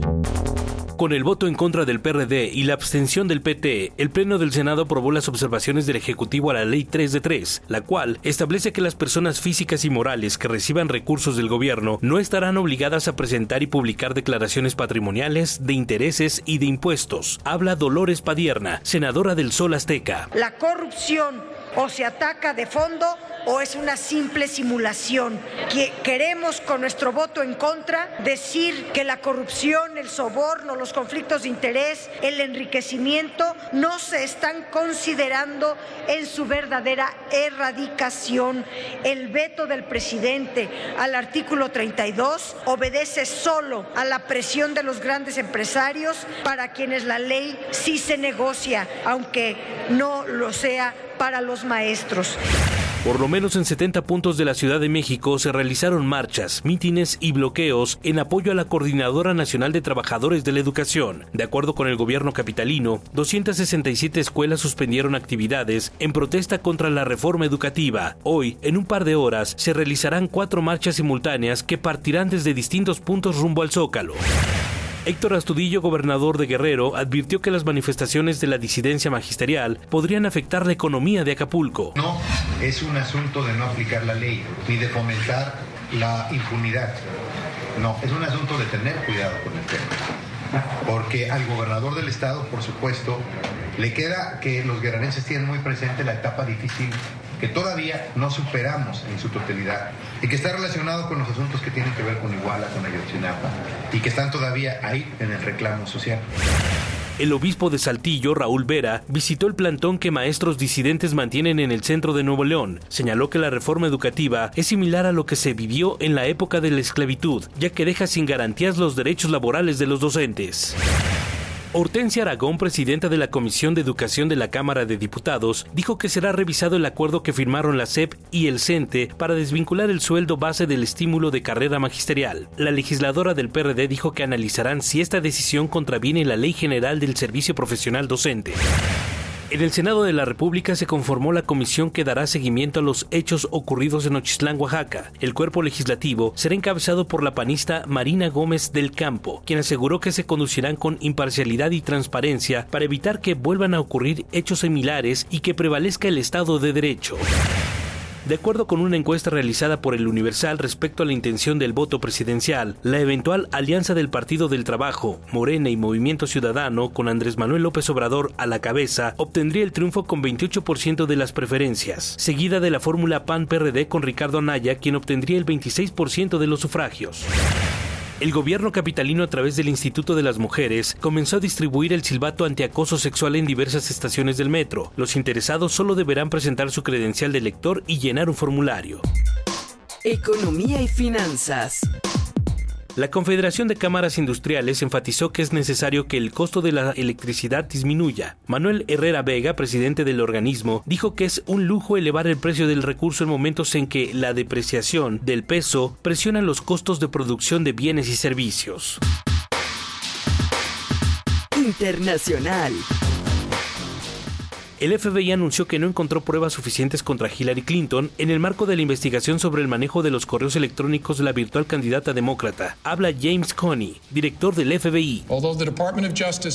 Aunque el Departamento de Justicia toma la decisión final en estos asuntos, estamos informando al Departamento de Justicia que en nuestra opinión no hay cargos apropiados para presentar en este caso.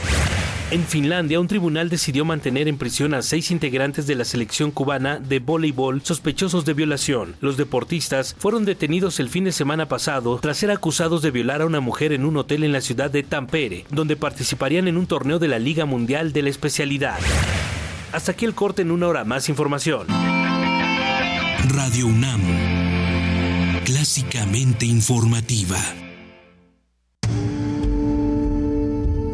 Movimiento. Donde todos rugen, el puma ronronea.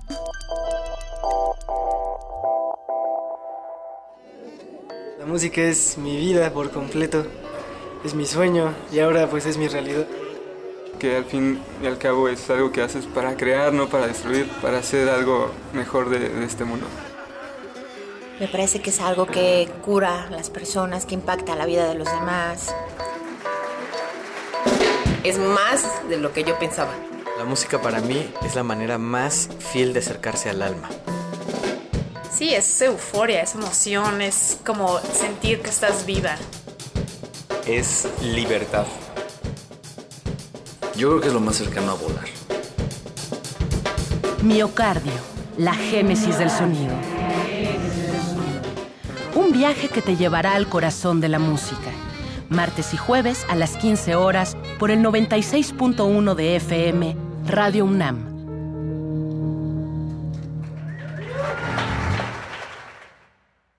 Habla Ricardo Anaya. Este año logramos el mayor triunfo en elecciones para gobernador en toda la historia del PAN. Gracias a todas y a todos los que creyeron en la Fuerza de Acción Nacional y en sus alianzas. Hoy tenemos un enorme compromiso. No les vamos a fallar. El PAN está de regreso, listo para construir el México del mañana. Ya juntos lo demostramos. De que se puede, se puede. Ricardo Anaya, presidente nacional del PAN. Escucha, disfruta y descarga cultura gratis. Novedades. Ya puedes escuchar los poemas en purépecha de Rubí Huerta.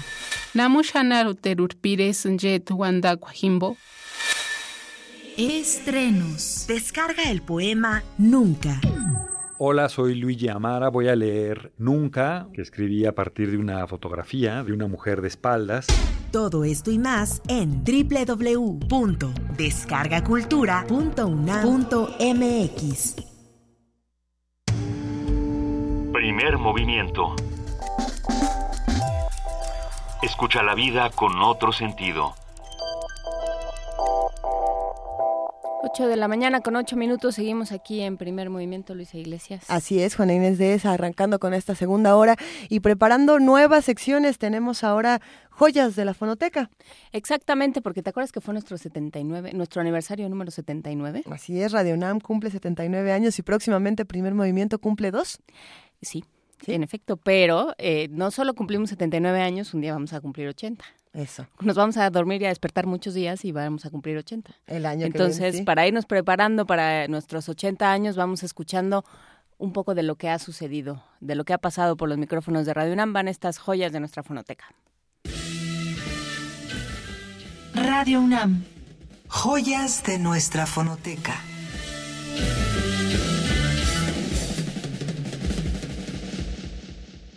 Luis González de Alba, 1974. Bueno, yo veo dos partes eh, de las que habría que decir algo.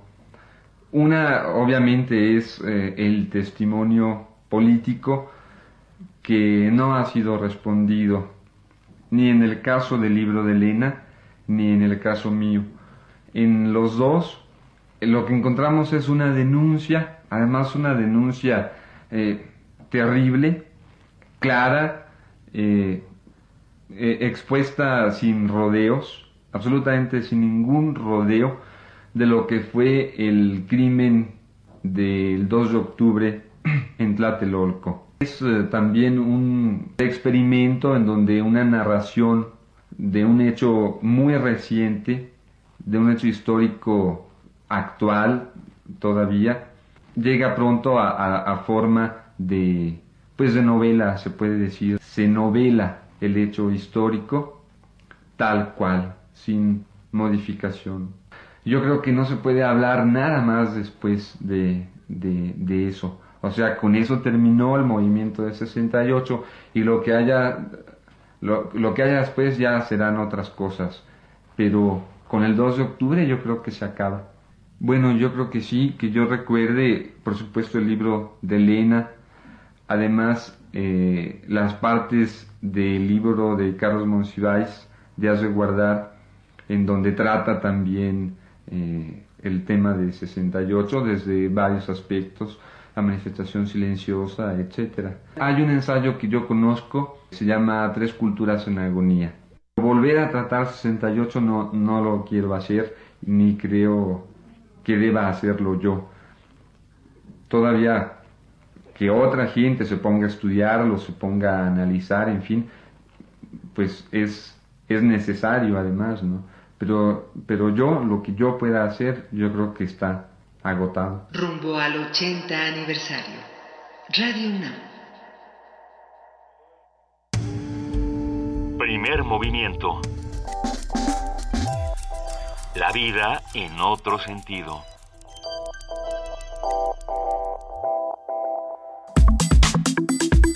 Nota Nacional. La Procuraduría General de la República comenzó formalmente la investigación penal en contra de los responsables de la aprobación de 25 empresas fantasma contratadas por el gobierno de Javier Duarte en Veracruz. La averiguación se abrió a partir de las denuncias que interpuso el Servicio de Administración Tributaria, el SAT, ante el Ministerio Público Federal, en las que se corroboró que dichas empresas recibieron múltiples contratos del gobierno de Duarte. A pesar de carecer de evidencia material de su existencia y operación, el SAT pidió que se investigue estas compañías cuyas operaciones podrían rebasar los 3 mil millones de pesos. La encargada de la indagación es la unidad especializada en la investigación de delitos fiscales y financieros de la Subprocuraduría de Delitos Federales y se ha confirmado ya la declaración de una de las personas cuyo domicilio fue usado para dar de alta el domicilio fiscal de varias empresas falsas. Además, de acuerdo con la PGR, la semana pasada funcionarios y exfuncionarios estatales del gobierno veracruzano ya rindieron su declaración aunque se han omitido los detalles de las averiguaciones. Esta mañana hablaremos sobre el caso, lo que implica, en qué va y qué perspectivas hay de, los delitos de estos, de que estos delitos cometidos se castiguen. Bueno, vamos a platicar con Daniel Moreno, director general del medio digital Animal Político. Daniel, muy buenos días, ¿cómo estás? Hola, ¿cómo les va? Muy buenos días. Saludos a todos. Qué gusto escucharte, Daniel. Igual. oye, a ver, ¿e, ¿en qué va todo este asunto de Duarte y las empresas fantasma, esta investigación que Animal Político ha llevado de una manera brillante? Muchas gracias. Eh, pues mira, en efecto, eh, retomo lo que lo que acaban ustedes de resumir porque eh, creo que es eh, indispensable subrayar esto, que es eh, la investigación que publicamos, eh, al menos en una primera etapa está teniendo consecuencias, es decir, la consecuencia básica es que la Procuraduría General de la República tiene ya un expediente abierto, ya inició investigaciones y que el Servicio de Administración Tributaria está haciendo lo propio en su terreno, es decir, en el terreno eh, impuestos, declaraciones fiscales, todo este asunto, ¿no? Eh, ¿Por qué creo que es importante subrayarlo? Porque sabemos bien que el trabajo periodístico con mucha frecuencia se queda solo en la denuncia periodística, no no es fácil que de este, perdón, este paso más y que podamos eh, ver eh, eh, pues que, que se abra una investigación y que empiece a pasar cosas.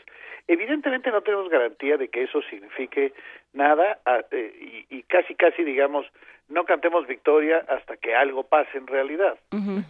Pero al menos lo que nosotros sí hemos notado es que hay una eh, decisión de, de entrarle al asunto. Tan es así que hace apenas un par de días eh, nuestro reportero fue citado eh, en la Procuraduría General de la República para ver si eh, tenía más elementos de los ya publicados, es decir, fue un citatorio que digo, nosotros no difundimos porque no es más que un trámite administrativo, pero eh, que, que fue en el ánimo de, oye, además de lo publicado, ¿tienen más? Eh, eh, eh declararía si fuera el caso. Nosotros en estos en estas ocasiones siempre insistimos en que todo lo que pudiéramos declarar está publicado, ¿no? pero evidentemente también estamos interesados en, en, contribuir en lo que fuera necesario eh, para que eh, la investigación eh, llegue llegue eh, para decirlo en términos casi de abogados llegue a buen término no este es, es decir para que pase algo en ese sentido. Bueno eh, el hecho mismo de que le hayan pedido este tipo de información pues nos permite eh, abrigar una pequeña esperanza de que algo va a pasar. Digo no no este insisto no quiero cantar victoria porque eh, eh, ya ha pasado en otras ocasiones que se termina sepultando el asunto pero parece que ahí va. Ahora creo que esto este punto es muy importante de subrayar eh, la parte más sencilla y déjame ponerle sencilla uh -huh. entre comillas la parte más sencilla sería irse en contra de las personas que fueron defraudadas para que se usaran sus nombres eh, para fundar las empresas de las que hablamos. Sí, claro. Es decir, si recuerdan ustedes, si recuerda su público, lo que nosotros hablamos en el reportaje es básicamente explicar cómo se utilizaron nombres de personas que sin deberla ni temerla, que fueron defraudadas, a las que se les mintieron, se utilizan sus nombres, sus firmas, para fundar empresas con las que se hacen negocios fraudulentos. Sí, es... los que hace el gobierno, además de Veracruz, negocios fraudulentos, ¿no? Uh -huh. Sí, es lo más fácil irte sobre el prestanombres. Exactamente. Entonces creo que es muy importante tener cuidado en esto porque eh, eh, en efecto, esa es la parte sencilla, irse contra el prestanombres, cuando este es un tema muchísimo más complejo y muchísimo más profundo. Entonces, nosotros hasta el momento lo que sí tenemos es, digamos, la información tanto del SAT como de la PGR de que la voluntad es irse hasta el fondo, hacer una investigación en serio y por supuesto no quedarse en los prestanombres que sería eh, eh, terriblemente injusto, ¿no? Eh, terriblemente injusto que en este país denuncies corrupción y se vayan contra las víctimas y no contra los victimarios, ¿no? Claro, eh, es un caso interesante el de Veracruz porque también aquí se han parado estos, eh, lo, que el PAN dio a llamar paquetes de impunidad, esta serie de medidas que de alguna manera eh, blindaban las, las operaciones del gobierno de Duarte en contra de un análisis, un escrutinio justiciero que pudieran hacer quienes, quienes entraran al gobierno de alternancia. Exacto. Creo que también ese, ese es un dato importante y además vale la pena sumarlo al caso de Quintana Roo, porque eh, dos de los gobernadores, híjole, que, que yo recuerde en muchos, muchos años, y mira que hemos tenido auténticamente bribones, pero, pero dos de los gobernadores que más veces han sido señalados con pruebas de que eh, incurrieron y permitieron actos de corrupción, es decir, Veracruz y Quintana Roo, están en efecto haciendo un operativo político para blindarse, es decir, para que eh, eh, los siguientes gobiernos, que además son de oposición, eh, no, no puedan investigarlos, no puedan auditarlos y sobre todo no puedan ejercer acciones penales. Este es un dato yo creo que muy, muy relevante porque abre la puerta para que ellos dos, en efecto, se queden impunes, ¿no? Sí, bueno, mientras que eh, esto sucede y ellos se quedan impunes, eh, ya está este tweet circulando de que en Veracruz y en Quintana Roo todo, todo va a quedar como si nada, mientras que Messi se va a la cárcel 18 meses, ¿verdad? Pero bueno, ese es otra No va a ir a la cárcel, tampoco se ponga No, ya, dijeron que sí. No nos preocupemos, no se va a ir a la cárcel Messi, pero mira que yo este eh, eh, también es un tema interesante para investigar de por qué no. Pero bueno esa es otra historia. Lo cierto es que es es muy importante este blindaje en efecto porque te habla de muchas cosas, te habla de una falta de operación política del gobierno federal, que es incapaz de frenar estas últimas acciones, mira, ya ha sido incapaz los últimos cinco años, ¿no? Pero es incapaz de frenar las acciones del último eh, año de gobierno de estos dos mandatarios, que son como la cereza del pastel de sexenios de terror, de sexenios de deuda, de corrupción, de violencia, de muchísimas cosas que han sido eh, además denunciadas una y otra vez. Déjame comentarte que hoy publicamos nosotros una nota, un, amplio reportaje que eh, está basado en una investigación que hacen el Grupo Expansión y Mexicanos contra la Corrupción de cómo funcionarios del gobierno de Borges, de Roberto Borges en Quintana Roo, tenían todo un operativo para despojar de, casas, de departamentos, de cuentas bancarias a empresarios locales. Eh, todo, por supuesto, debidamente documentado. Sí estamos hablando de dos gobernadores que se dedicaron a, acabar con el presupuesto público, ¿no? Claro, y que, y que además eh, lo platicamos aquí con, eh, con Alberto Borges de Transparencia Mexicana. Ajá. Decía, es que nosotros no nos damos idea desde el centro de lo que implican las, los gobiernos locales, ¿no? de lo que implica la política local, como todo el mundo sabe eh, cuando tú te paras en un café en, y además y más como como reportero Daniel te paras en, en, cualquier café o en cualquier plaza de cualquier ciudad y todo el mundo sabe que fulano está en negocios con Mengano por supuesto. y que es el gobernador y todo eso es súper importante porque en efecto bueno pues los medios eh, hemos pecado frecuentemente de centralistas y se nos olvida eh, revisar las actuaciones de los gobernadores que como saben cada día son más eh, virreyes con eh, plena autonomía para eh, acabar con lo que tengan que acabar, ¿no? Sí. Entonces, eh, es cierto, tú vas a un estado y, y, y, te salta la información de todas las cosas que se hacen. eh, en el caso, insisto, de Veracruz y Quintana Roo, me parecen los más significativos, pero eh, eh, digo, si nos ponemos a revisar otros casos, pues no cantan nada mal las rancheras. Entonces, eh, creo que creo que es importante eh, reforzar este tipo de coberturas porque estamos permitiendo niveles de impunidad muy importantes, porque además tenemos que asumir que en los estados el ejercicio del periodismo libre es muy complejo, muy complejo por razones de presiones políticas, pero también de dinero, es decir, eh, sabemos que una parte muy muy importante de los medios estatales pues vive de la publicidad gubernamental y sus márgenes de maniobra son muy pequeños. Creo que Veracruz es un es un gran ejemplo. Habiendo tal cantidad de periódicos como hay en todo Veracruz, el ejercicio del periodismo libre es la excepción y no la regla, ¿no? Así es.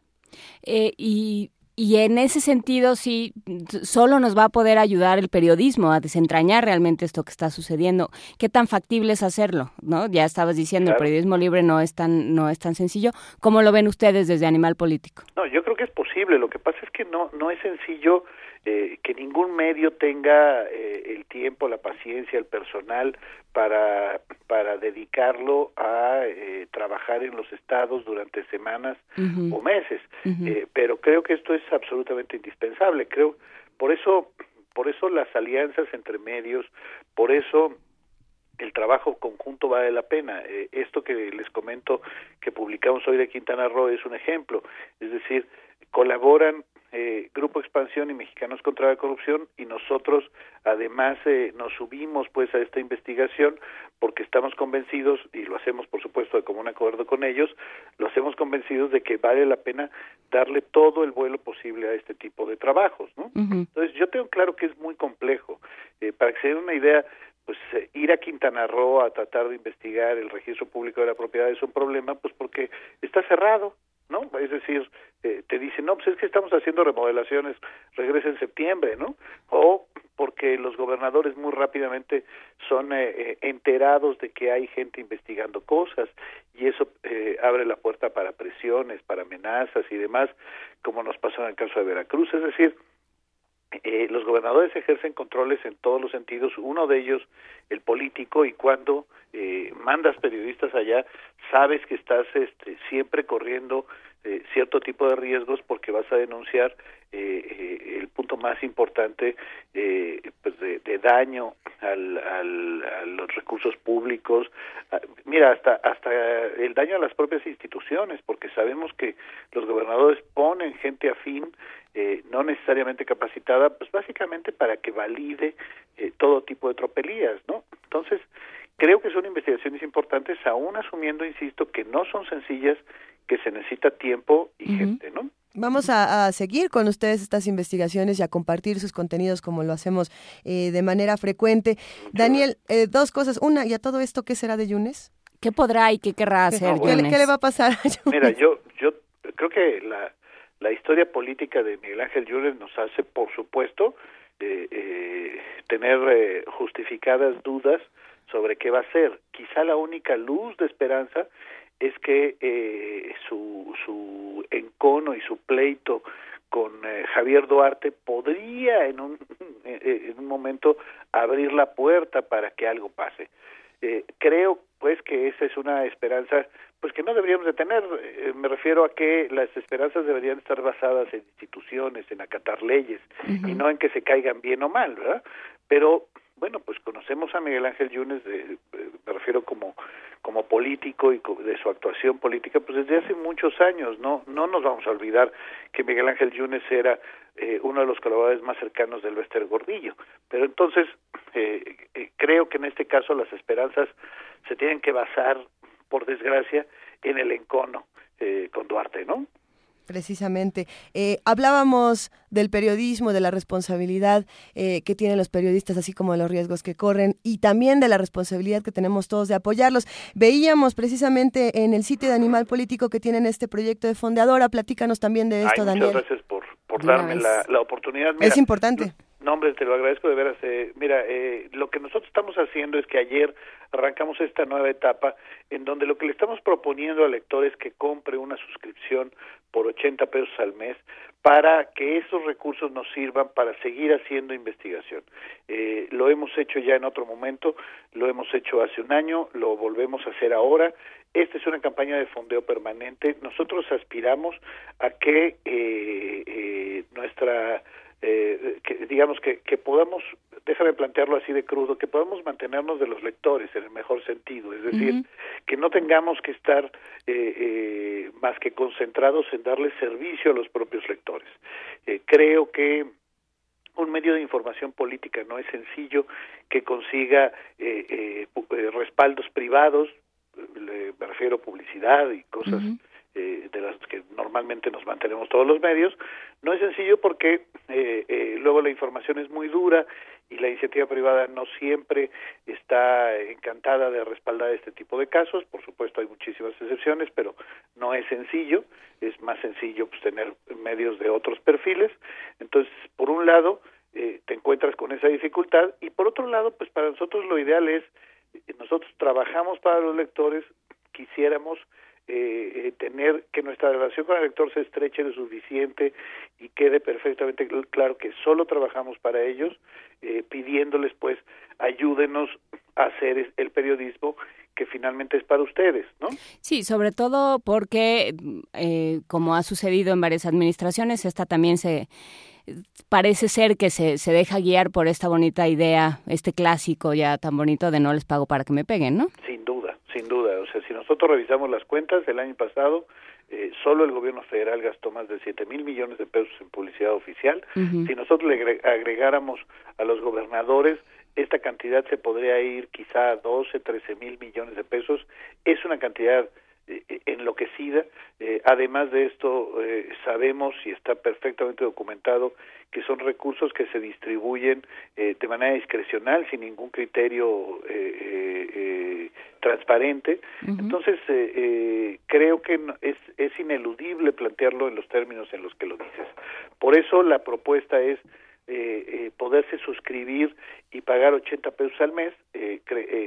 damos la verdad muy pocas cosas a cambio porque el ánimo es eh, buscar el respaldo, pero bueno, damos un resumen informativo nocturno, este, estamos haciendo algunas cosas como camisetas, como stickers, como cosas así. Fotos de Daniel Moreno. Exacto. Si, viene con foto de Daniel Moreno ahorita. Autografiada. Que ah, está entonces 80, 200, 400 y más de 5 mil, con eso se puede colaborar. Exactamente, entonces ahí está y, créeme que para nosotros sería muy, muy importante y yo les agradezco mucho que me den chance de, de decirlo. En la página, en la portada, ahí mismo pueden encontrar el, el link para, para conocer el sistema, que además es en una alianza con Fondeadora, que es un espacio para nosotros importante porque eh, ellos eh, constantemente están respaldando eh, iniciativas sociales eh, y búsqueda de fondos por parte de la gente de proyectos de todo tipo. Ahí podrán revisar que hay desde libros hasta películas, hasta cualquier cantidad de cosas, ¿no?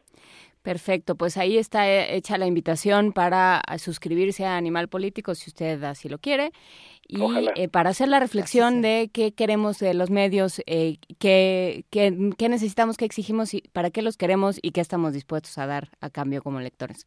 Muchísimas gracias, Daniel Moreno, por esta conversación. Muchísimas gracias a ustedes, de veras. Abrazo, hasta luego. Que les vaya muy bien. Muchas gracias. Música. música para seguir con, con estas canciones de ardor.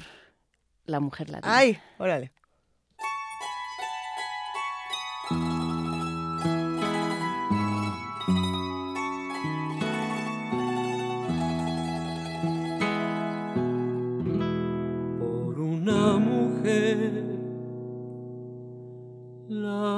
Ladina, perdí la tranquilidad.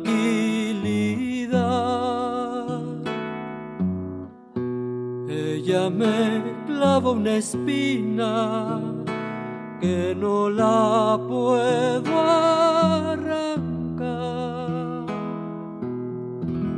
Como no tenía conciencia y era una mala mujer.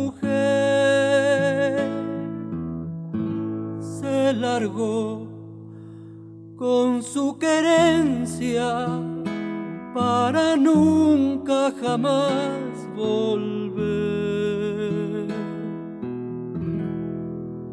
A la orillita del río y a la sombra de un querer fue todo mío. Una mañanita azul. Y después en la piragua nos fuimos a navegar. Qué lindo se movió el agua cuando yo le empecé a besar.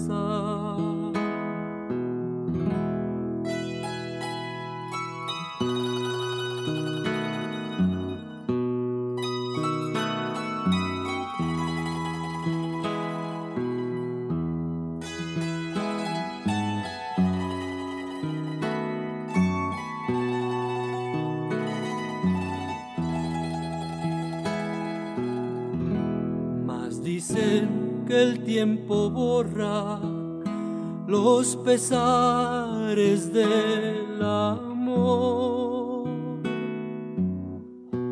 Pero a mí se me afigura que con el tiempo hay es peor.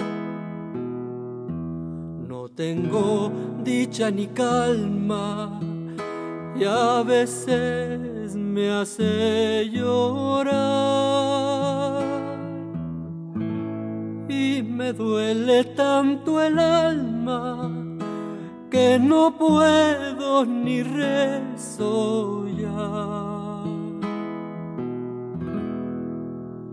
A la orillita del la sombra de un pirú. Querer fue solo mío, una mañanita azul. Y después en la piragua nos fuimos a navegar. Lindo se movió el agua cuando yo la volvía besar.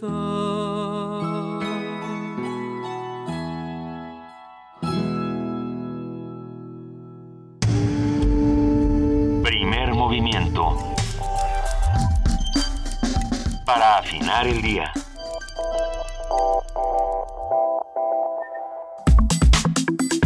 Nota Internacional. El escenario político de África en los últimos años se ha construido en torno a una necesidad que surgió a principios de la década de los 90 de modificar el régimen.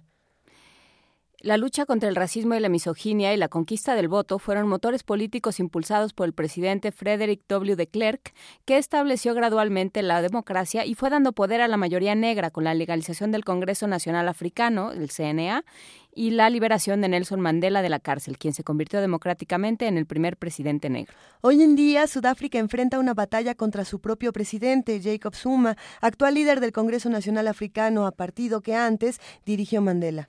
La oposición y los tribunales están presionando para evidenciar los casos de favoritismos y corrupción de Zuma, que datan desde el 2009 antes de que fuera electo presidente. Las elecciones de nuevo eh, aquí y en Sudáfrica eh, son, son conflictos muy interesantes y hoy vamos a hacer un análisis del proceso electoral precisamente en Sudáfrica, lo que ha sucedido con la figura de Nelson Mandela y lo que se juega el país. Bueno, vamos a platicar con el maestro Jorge Alberto Tenorio Terrones, maestro en Relaciones Internacionales y profesor del Centro de Relaciones Internacionales de la Facultad de Ciencias Políticas y Sociales de la UNAM. Él es especialista en estudios de África en México, estudios regionales África, América Latina y la noción de poder en África. Muy buenos días, Jorge Alberto Tenorio Terrones, ¿cómo estás? Buenos días, Inés. Muy buenos días. Cuéntanos qué sucede con el proceso electoral en Sudáfrica. ¿Qué pasa con Jacob Zuma?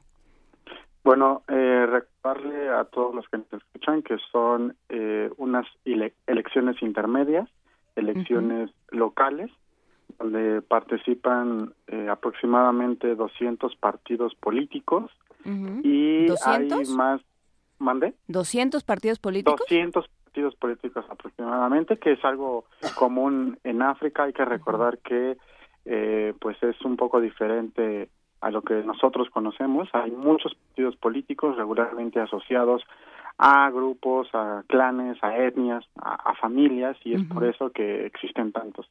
Y bueno, más de 60 mil candidatos eh, en estas elecciones que eh, serán eh, las sextas después de eh, las primeras elecciones libres de 1994, donde fue electo eh, presidente Mandela. Entonces eso es importante tenerlo en cuenta, ¿no? el número de, de, partidos políticos que hay en, en las elecciones en, en, África regularmente y los candidatos. y bueno, son elecciones donde se van a, a escoger a los miembros o a los representantes de cada una de las provincias, o localidades en Sudáfrica, lo que dará paso posteriormente a la elección de los miembros de la Asamblea Nacional, que finalmente son los que deciden al presidente de Sudáfrica. A ver, entonces hay 200 partidos, eh, más de 60 mil candidatos, nos decías, en, en estas elecciones eh, intermedias en Sudáfrica. Sí. ¿Y, eh, ¿Y en qué momento, de cuántos son los periodos? O sea, son en intermedias de cada cuánto. Eh, va a ser, eh, las próximas elecciones serían en el 2019, recordemos que Zuma fue electo en el 2014. Sí. Por, eh, obviamente por su partido y por la asamblea. Entonces, en el 2019 eh, terminaría su periodo, ¿no? Que inició en el 2014, periodos de cinco años. La asamblea eh, Jorge Alberto, eh, una, una disculpa, estamos teniendo, estamos teniendo problemas con, con la comunicación. Vamos a retomar esta llamada para poderte escuchar mejor, porque es importante lo que, lo que nos estás comentando. Mientras eso sucede, bueno, creo que, creo que habría que discutir qué pasa cuando se tienen 200 partidos políticos y, y tantos candidatos, ¿cómo podemos conocer las propuestas de cada uno de ellos? ¿Y, hasta qué punto se convierte en una, en una cosa nacional o será un, un proceso básicamente regional? Porque eh, porque sí, hasta, hasta qué punto realmente el, toda la nación puede ocuparse de, de esto tan atomizado. Y mientras tanto, ¿dónde quedó la imagen de Mandela? ¿Y dónde quedó la imagen de Mandela? ¿Y dónde queda el, el proceso democrático al cual se había abierto Sudáfrica en 1994? Eh, con miras al, a las elecciones presidenciales de 2019, ¿en qué va? Ya tenemos de nuevo al maestro Jorge Alberto Tenorio. Buenos días, ¿no? ¿ya nos escuchas por ahí? Ya, ya, perfecto. Ah, perfecto. Muchísimas gracias. Entonces, eh, vamos eh, a estas elecciones intermedias y qué es lo que qué es lo que está sucediendo, qué es lo más visible de todo esto que, que debe de ser un proceso, lo decíamos eh, mientras recuperábamos la llamada, un proceso tremendamente atomizado. Sí, recordemos que ya en el 2014, el, digamos, las perspectivas sobre las elecciones eh, de acuerdo a lo que había estado sucediendo desde el 2009, como ustedes lo comentaron con Jacob Zuma, se había pronosticado de alguna forma que el Congreso Nacional Africano, este, el partido político más importante en Sudáfrica, fuera perdiendo votos. Habían estado alrededor de más del 60% de, de la votación había sido para el Congreso Nacional Africano y ya en el 2014 se decía que podía llegar entre 50 y un poco más del 50%. Sin embargo, no fue así. Repitieron más del 60% aproximadamente de, de, la votación y se espera nuevamente que para estas elecciones el Congreso Nacional Africano disminuya el número de porcentaje en la votación. Sin embargo, también hay que recordar que solo han pasado 20 años eh, desde eh, 1994, desde este fin jurídico del apartheid, y la cuestión racial sigue siendo muy, muy importante en Sudáfrica. Es decir, si bien termina institucionalmente esta, esta separación, eh, la gente lo, lo sigue palpando, no solamente la cuestión racial, sino en la desigualdad económica que ha ido aumentando. Y bueno, se espera que las votaciones sigan favoreciendo al Congreso Nacional Africano aún y con los escándalos de corrupción, sobre todo de Jacob Zuma, que como lo comentaron desde el 2009 ya se habían presentado, ¿no? Recordemos este eh, pasaje que lo, eh, digamos, lo acusan de obtener eh, recursos públicos para construir sus, su, su casa, ¿no? Tenía su propia casa blanca en Sudáfrica, ¿no? En una región, en Kandla, donde construyó, digamos, una vivienda eh, justamente en una zona que es muy pobre, ¿no? Entonces eso lo hizo más escandaloso. No, bueno, pero, pero hay que tomar en cuenta, y eso lo comentamos en su momento, que se fue a juicio, que, que Suma estuvo como presidente eh, en funciones, estuvo eh, en juicio y, le, y, él decía, bueno, es que lo que hice fue una serie de medidas, utilicé los recursos públicos porque tenía que darle seguridad a mi casa y la respuesta del el fiscal o de quien lo estaba acusando fue, sí, ¿y para eso necesitaba una alberca? Entonces, este, realmente visto desde acá, ya quisiéramos, este, digo, podremos hablar de escándalos de corrupción, pero por lo menos el señor fue a juicio. Sí, ¿no? Y, antes de Jacob Zuma también por, por, esa, por esas mismas razones estaba en Becky, no terminó su periodo como, como presidente. En ese sentido sí eh, encontramos diferencias eh, muy claras. Por eso decía que a pesar de eso, eh, el Congreso Nacional Africano eh, consiguió casi el mismo número de porcentaje de votación y además eh, eh Jacob Zuma en 2014 fue ratificado por su propio partido para seguir en, en, la presidencia. Oye Jorge Alberto, ¿quiénes son las figuras eh, más, más importantes o las que más están destacando para estas próximas elecciones?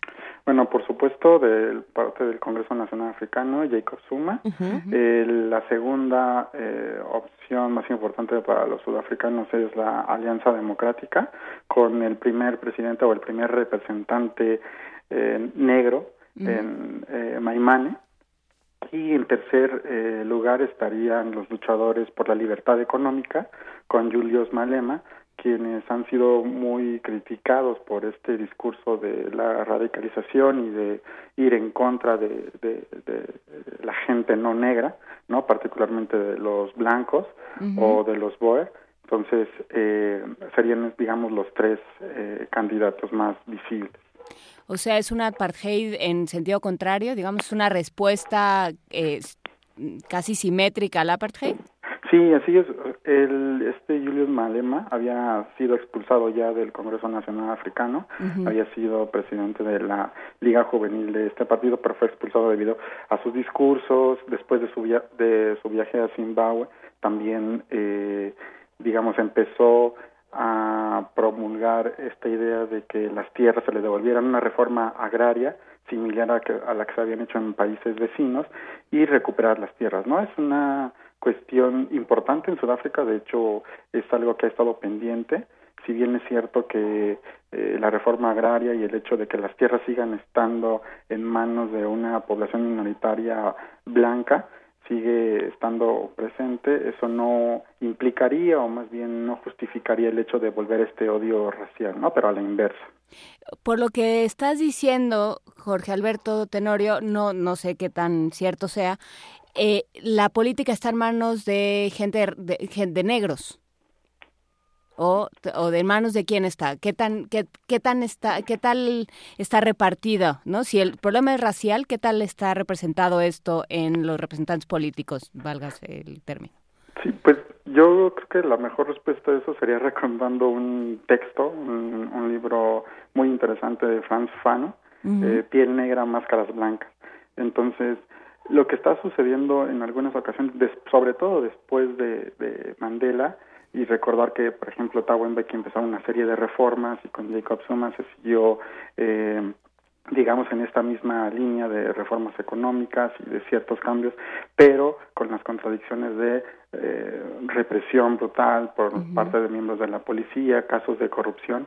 Entonces, es, es un poco esta, eh, no quiero decir herencia o dejado pero un poco este recordar el pasado colonial, donde muchos líderes políticos eh, se siguen aprovechando o siguen estando, digamos, eh, eh, en relación con las exmetrópolis. ¿no? Entonces, si bien la política eh, pasó a manos visiblemente de la mayor población en, en, Sudáfrica, que son los negros, eso no implicó un rompimiento total con las antiguas élites, ni siquiera, digamos, una, un cuestionamiento no real.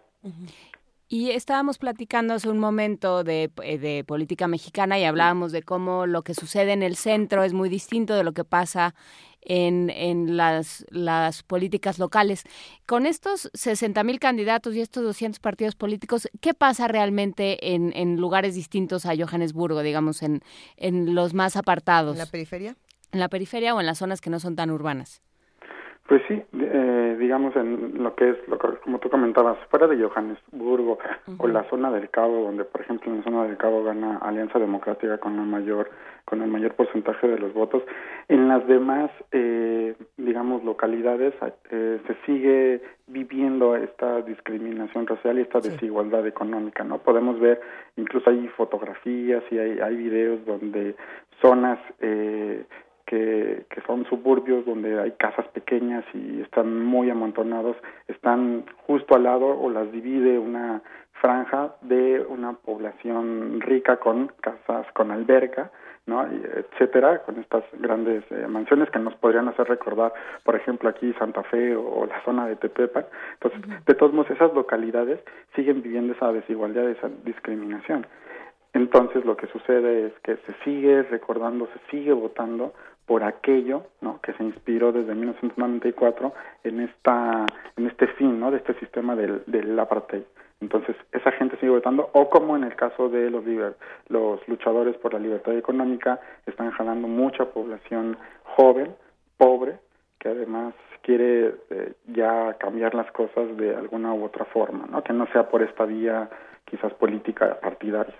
¿Y, y qué es lo que está pasando con con el clima social en, Sudáfrica. Y me lo pregunto porque además de las elecciones, pues tenemos esta noticia de lo, lo, ocurrido con Pistorius, que ha sido sentenciado a seis años de prisión por este asesinato de su novia.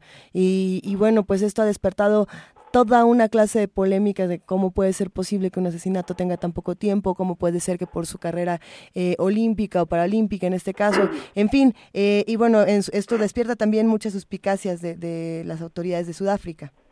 Sí, además de este caso famosísimo de, de Pistorius, no hay que olvidar también que se siguen eh, dando casos de represión eh, policial contra las huelgas, contra ciertos sindicatos, particularmente las huelgas, porque además es, una, es un sector muy importante para la economía. Eh, se siguen dando represiones, eh, se sigue, eh, diga, sigue habiendo muertos, incluso hace también un par de años y meses, desde hace creo que cinco años, incluso eh, empezó a haber una serie de asesinatos en la región de donde es originario Jacob Zuma, eh, de KwaZulu, Natal, o también conocido como, como Natal, de eh, miembros del Congreso Nacional eh, Africano. Entonces, estos asesinatos, las revueltas, eh, las huelgas, los escándalos de corrupción, obviamente están eh, generando un clima que no es lo, lo deseable para las elecciones y menos en una sociedad que, insisto, tiene cuentas pendientes no solo en la, en la cuestión de la discriminación racial, sino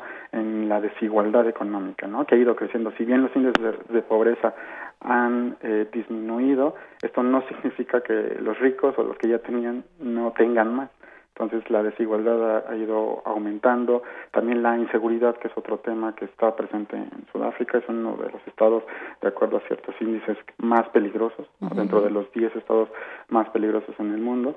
Entonces todo esto evidentemente genera un clima donde se pudiera pensar en un cambio de sistema, en un cambio político, sin embargo esto creo que no lo veremos dentro de algunos años más pues no, quedan todavía muchas cosas que, que hablar de, de, África, por supuesto, Jorge Alberto Tenorio. Como la última vez que estuviste por esta cabina te dije, habríamos de hablar de, de Kenia y, y, lo que está sucediendo en términos de violencia sí. social y de y de cuestionamientos a Kenyatta, el presidente, pero bueno, lo vamos a dejar para otro día, porque, porque sigue siendo nota, lo que es tremendo es que era nota hace unos meses que viniste por aquí y sigue siendo nota Kenia, así es que lo platicaremos eh, próximamente, si te parece, Jorge Alberto Tenorio. Por supuesto, con mucho gusto. Muchísimas gracias y eh, nuestro curador musical, eh, Ricardo Peláez, que es nuestro curador eh, especializado en África, nos ¿Quién, mandó... ¿Qué nos mandó? One Human, One Vote, una, una canción sobre, sobre voto y democracia en, en Sudáfrica con Johnny Clegg y Sabuka.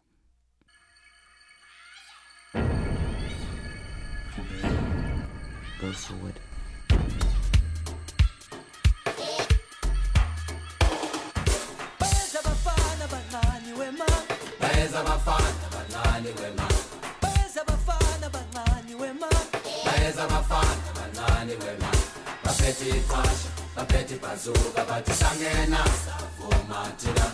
Lapho sange bangena abazali bethu nabadala. Bayasikhalela thina ngoba asina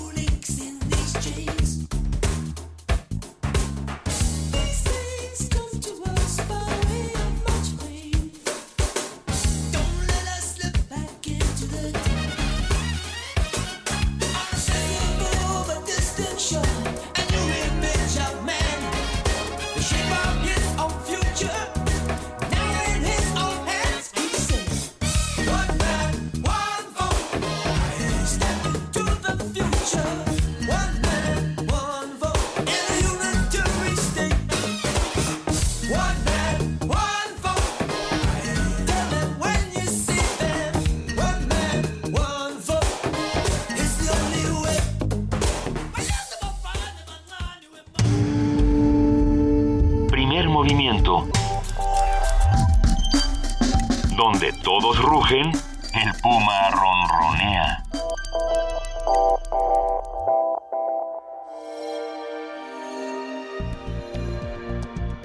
Descarga Cultura. Punto UNAM.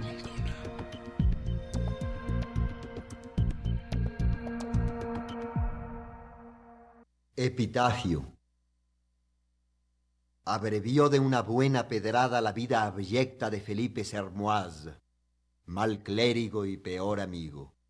Tuvo su parte en el botín de doscientos escudos robados al colegio de Navarra, y dos veces se halló con la soga al cuello.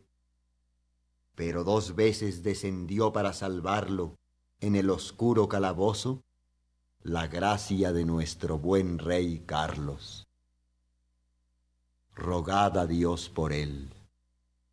Nació en un tiempo malo, cuando el hambre y la peste devastaban la ciudad de París, cuando el resplandor de la hoguera de Juana de Arco alumbraba rostros aterrorizados, y cuando el argot de los bajos fondos se trufaba con palabras inglesas.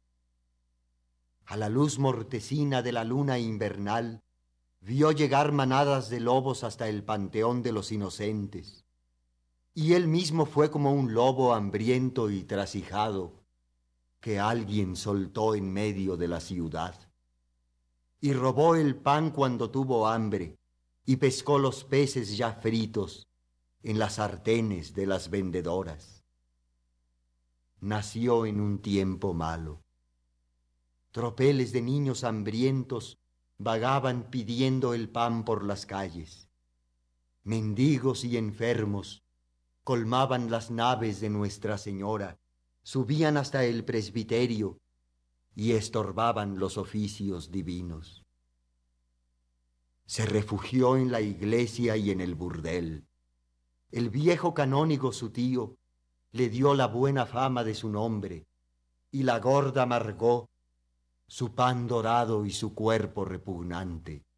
Cantó las desdichas de la vieja Elmiera y los desdenes de Catalina. Dijo con humildad las preces de la Virgen María por boca de su madre.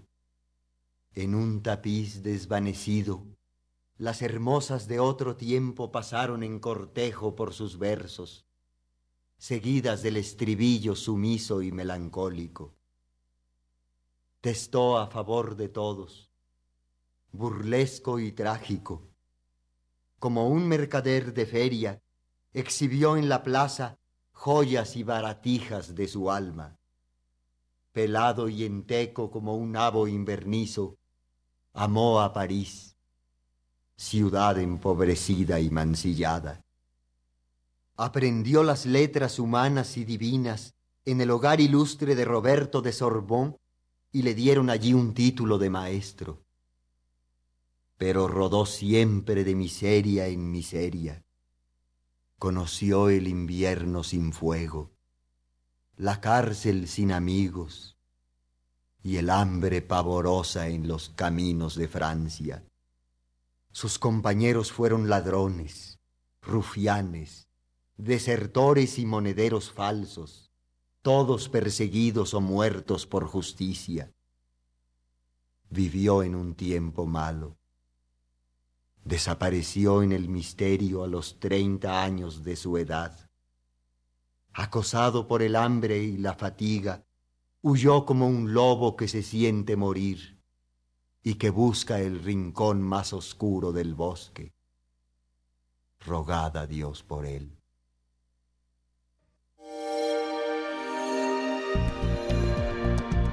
Descarga Cultura. Punto UNAM.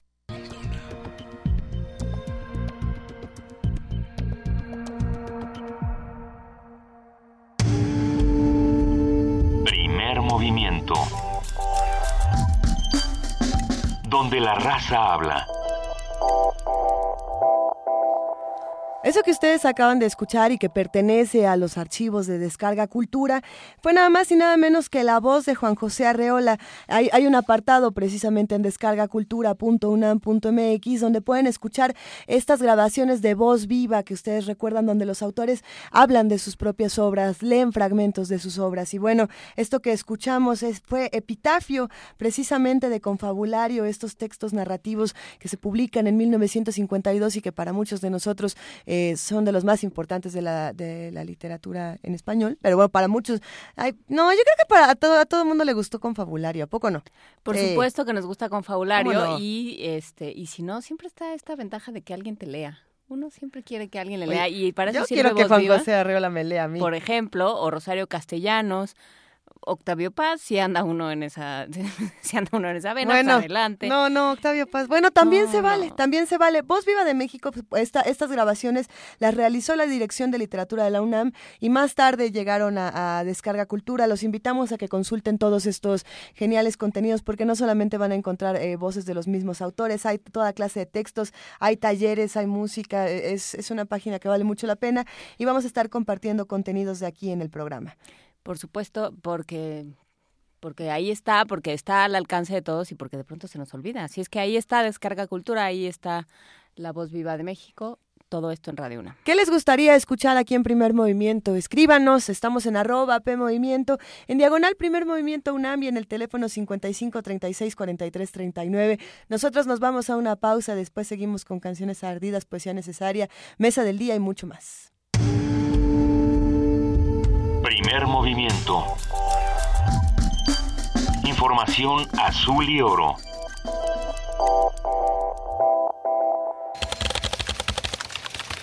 Corte informativo. La UNAM. Científicos de la Facultad de Química de la UNAM detectaron a partir del hongo arenícola una serie de compuestos con propiedades únicas para desarrollar fármacos inhibidores de la glicoproteína de permeabilidad, involucrada en procesos cancerígenos, sobre todo en aquellos resistentes a agentes quimioterapéuticos. Nacional. Miguel Ángel Osorio Chong, secretario de Gobernación, anunció el restablecimiento del diálogo con la Coordinadora Nacional de Trabajadores de la Educación. Anoche, ambas partes intercambiaron propuestas. Hoy se llevó a cabo un nuevo encuentro en el que se nos hizo entrega de un documento con sus planteamientos. Asimismo, se les entregó por escrito la alternativa de solución por parte del Gobierno de la República. Ambos documentos serán públicos. La próxima reunión se realizará el lunes 11 de julio. Andrés Manuel López Obrador reiteró su llamado al diálogo entre el gobierno federal y la CENTE, sin simulaciones, en busca de una salida negociada y pacífica. El líder de Morena también pidió que el Congreso revise la reforma educativa como hizo con la ley anticorrupción. En Chihuahua, el sistema público de transporte Vivebus reactivó el servicio después de cinco días de paro en demanda de mejoras salariales. Se estima que la suspensión de labores provocó pérdidas por más de 400 millones de pesos. Por obras en la autopista México-Puebla, a partir del mediodía de este miércoles y hasta el próximo viernes, será suspendido el suministro de agua en 18 colonias y 5 unidades habitacionales de la delegación Iztapalapa. El sistema de aguas de la Ciudad de México y la Comisión Nacional de Agua realizarán un operativo especial con 180 pipas para abastecer a la población. El Instituto Federal de Telecomunicaciones aprobó otorgar un título de concesión a Telecomunicaciones Indígenas Comunitarias AC para ofrecer servicios de voz y datos. Se trata de la primera concesión de uso social indígena. Esta organización deberá instalar una red de telefonía móvil en diversas localidades de Oaxaca, Chiapas, Veracruz, Guerrero y Puebla. Internacional. Inglaterra se unió a la coalición internacional que invadió Irak en 2003, antes de agotar todas las opciones pacíficas para el desarme. Esta es la principal conclusión de un informe presentado en Londres por John Chilcott, responsable de una extensa investigación independiente sobre la participación de Reino Unido en la invasión del país árabe. El informe también señala que los análisis sobre las armas de destrucción masiva fueron presentados con una certeza que no estaba justificada. El presidente Barack Obama se sumó a la campaña presidencial de Hillary Clinton. En un acto público en Charlotte, Carolina del Norte, dijo que jamás ha habido hombre o mujer más calificado para gobernar Estados Unidos. Así que permítanme decirles, Carolina del Norte, mi fe en Hillary Clinton siempre ha sido recompensada. Yo he tenido un asiento de primera fila a su juicio, a su dureza y a su compromiso a la diplomacia. El gobierno de Austria anunció que la repetición de la segunda vuelta en las elecciones presidenciales del pasado 22 de mayo, anuladas por el Tribunal Constitucional debido a irregularidades, tendrá lugar el próximo 2 de octubre. El vicecanciller Reinhard Mitterlehner dijo que no se deben repetir los errores que llevaron a la anulación del resultado. El gobierno de Cuba anunció restricciones en la economía en lo que resta del año debido a la caída de los precios internacionales del petróleo y del níquel. El país caribeño importa diariamente 90 mil barriles de petróleo desde Venezuela a precios ventajosos a cambio de la prestación de servicios médicos cubanos. En España, la audiencia de Barcelona condenó al futbolista argentino Lionel Messi y a su padre a 21 meses de prisión por tres delitos de fraude fiscal cometidos entre los años 2007 y 2009. En España, los condenados apenas menores de dos años, que no tienen antecedentes penales, rara vez cumplen la sentencia en prisión.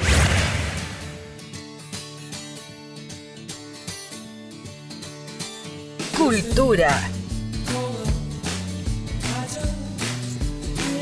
Greatest Hits del grupo Queen es el disco más vendido en Inglaterra. De acuerdo con el más reciente reporte de la Official Charts Company, el acetato producido en 1981 es el favorito de los ciudadanos británicos.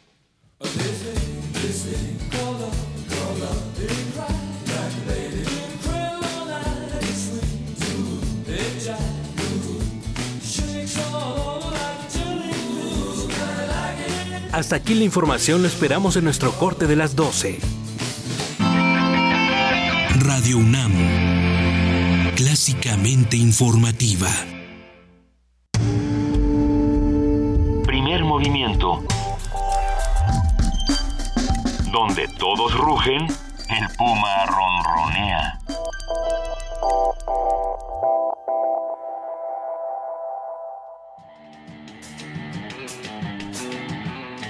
La clave del éxito está en insistir.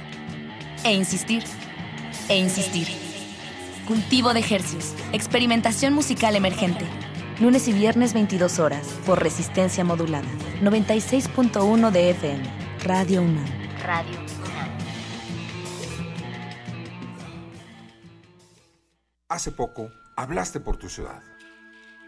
Ahora es tiempo de hablar por tu colonia o pueblo de la Ciudad de México. Imagina, ¿qué harías si pudieras representar a tu comunidad? Tienes hasta el 9 de julio para registrar tu planilla. O si tuvieras más de 800 millones de pesos para tu ciudad.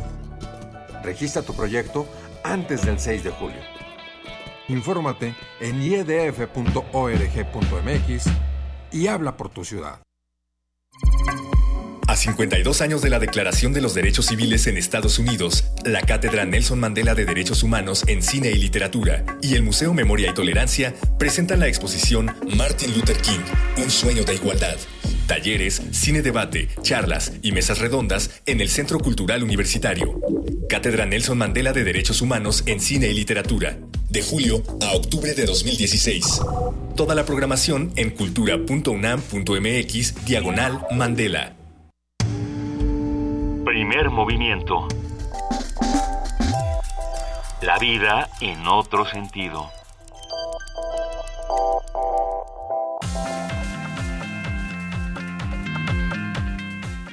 Mesa de debate.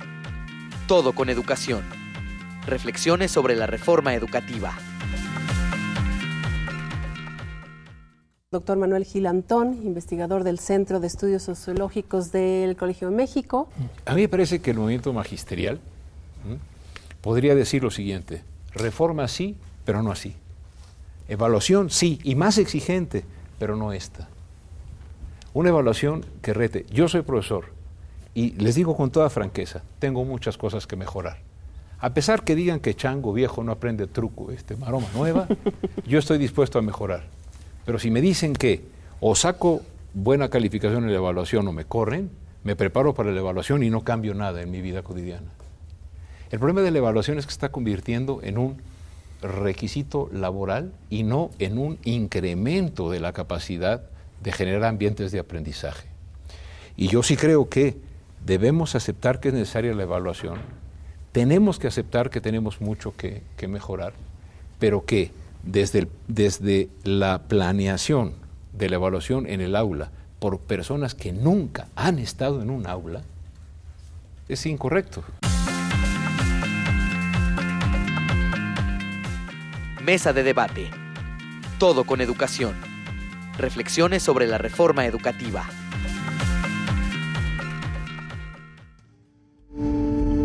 Primer movimiento. Donde la raza habla.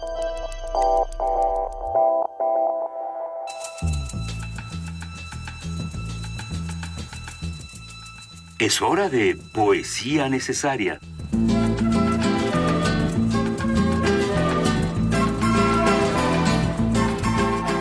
Necesaria, Luisa Iglesias, tú nada más alborotaste a todo el mundo con eso de que había un poema que bien a mí no te acordabas, pero que decía, pero que más o menos, pero que, y le atinaron. Y le atinaron. Perfecto. Gracias porque me han regresado este, este poema, este epigrama de Ernesto Cardenal.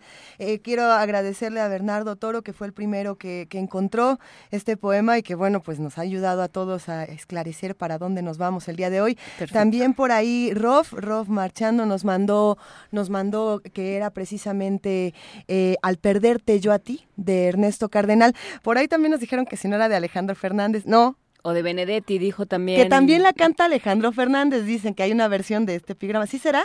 ¿Será? Bueno, ¿qué les parece? ¿Por qué los nicaragüenses no nos quieren? bueno, Porque no. les hacemos esas cosas, pero bueno. A ver, modo. esperemos que disfruten muchísimo al perderte yo a ti, uno de esos poemas ardidos, pero que te dejan con mucho que pensar. Al perderte yo a ti, tú y yo hemos perdido. Yo, porque tú eras lo que yo más amaba, y tú, porque yo era el que te amaba más. Pero de nosotros dos tú pierdes más que yo, porque yo podré amar a otras como te amaba a ti, pero a ti nadie te amará como te amaba yo. Muchachas que algún día leáis emocionadas estos versos y soñéis con un poeta, sabed que yo los hice para una como vosotras y que fue en vano.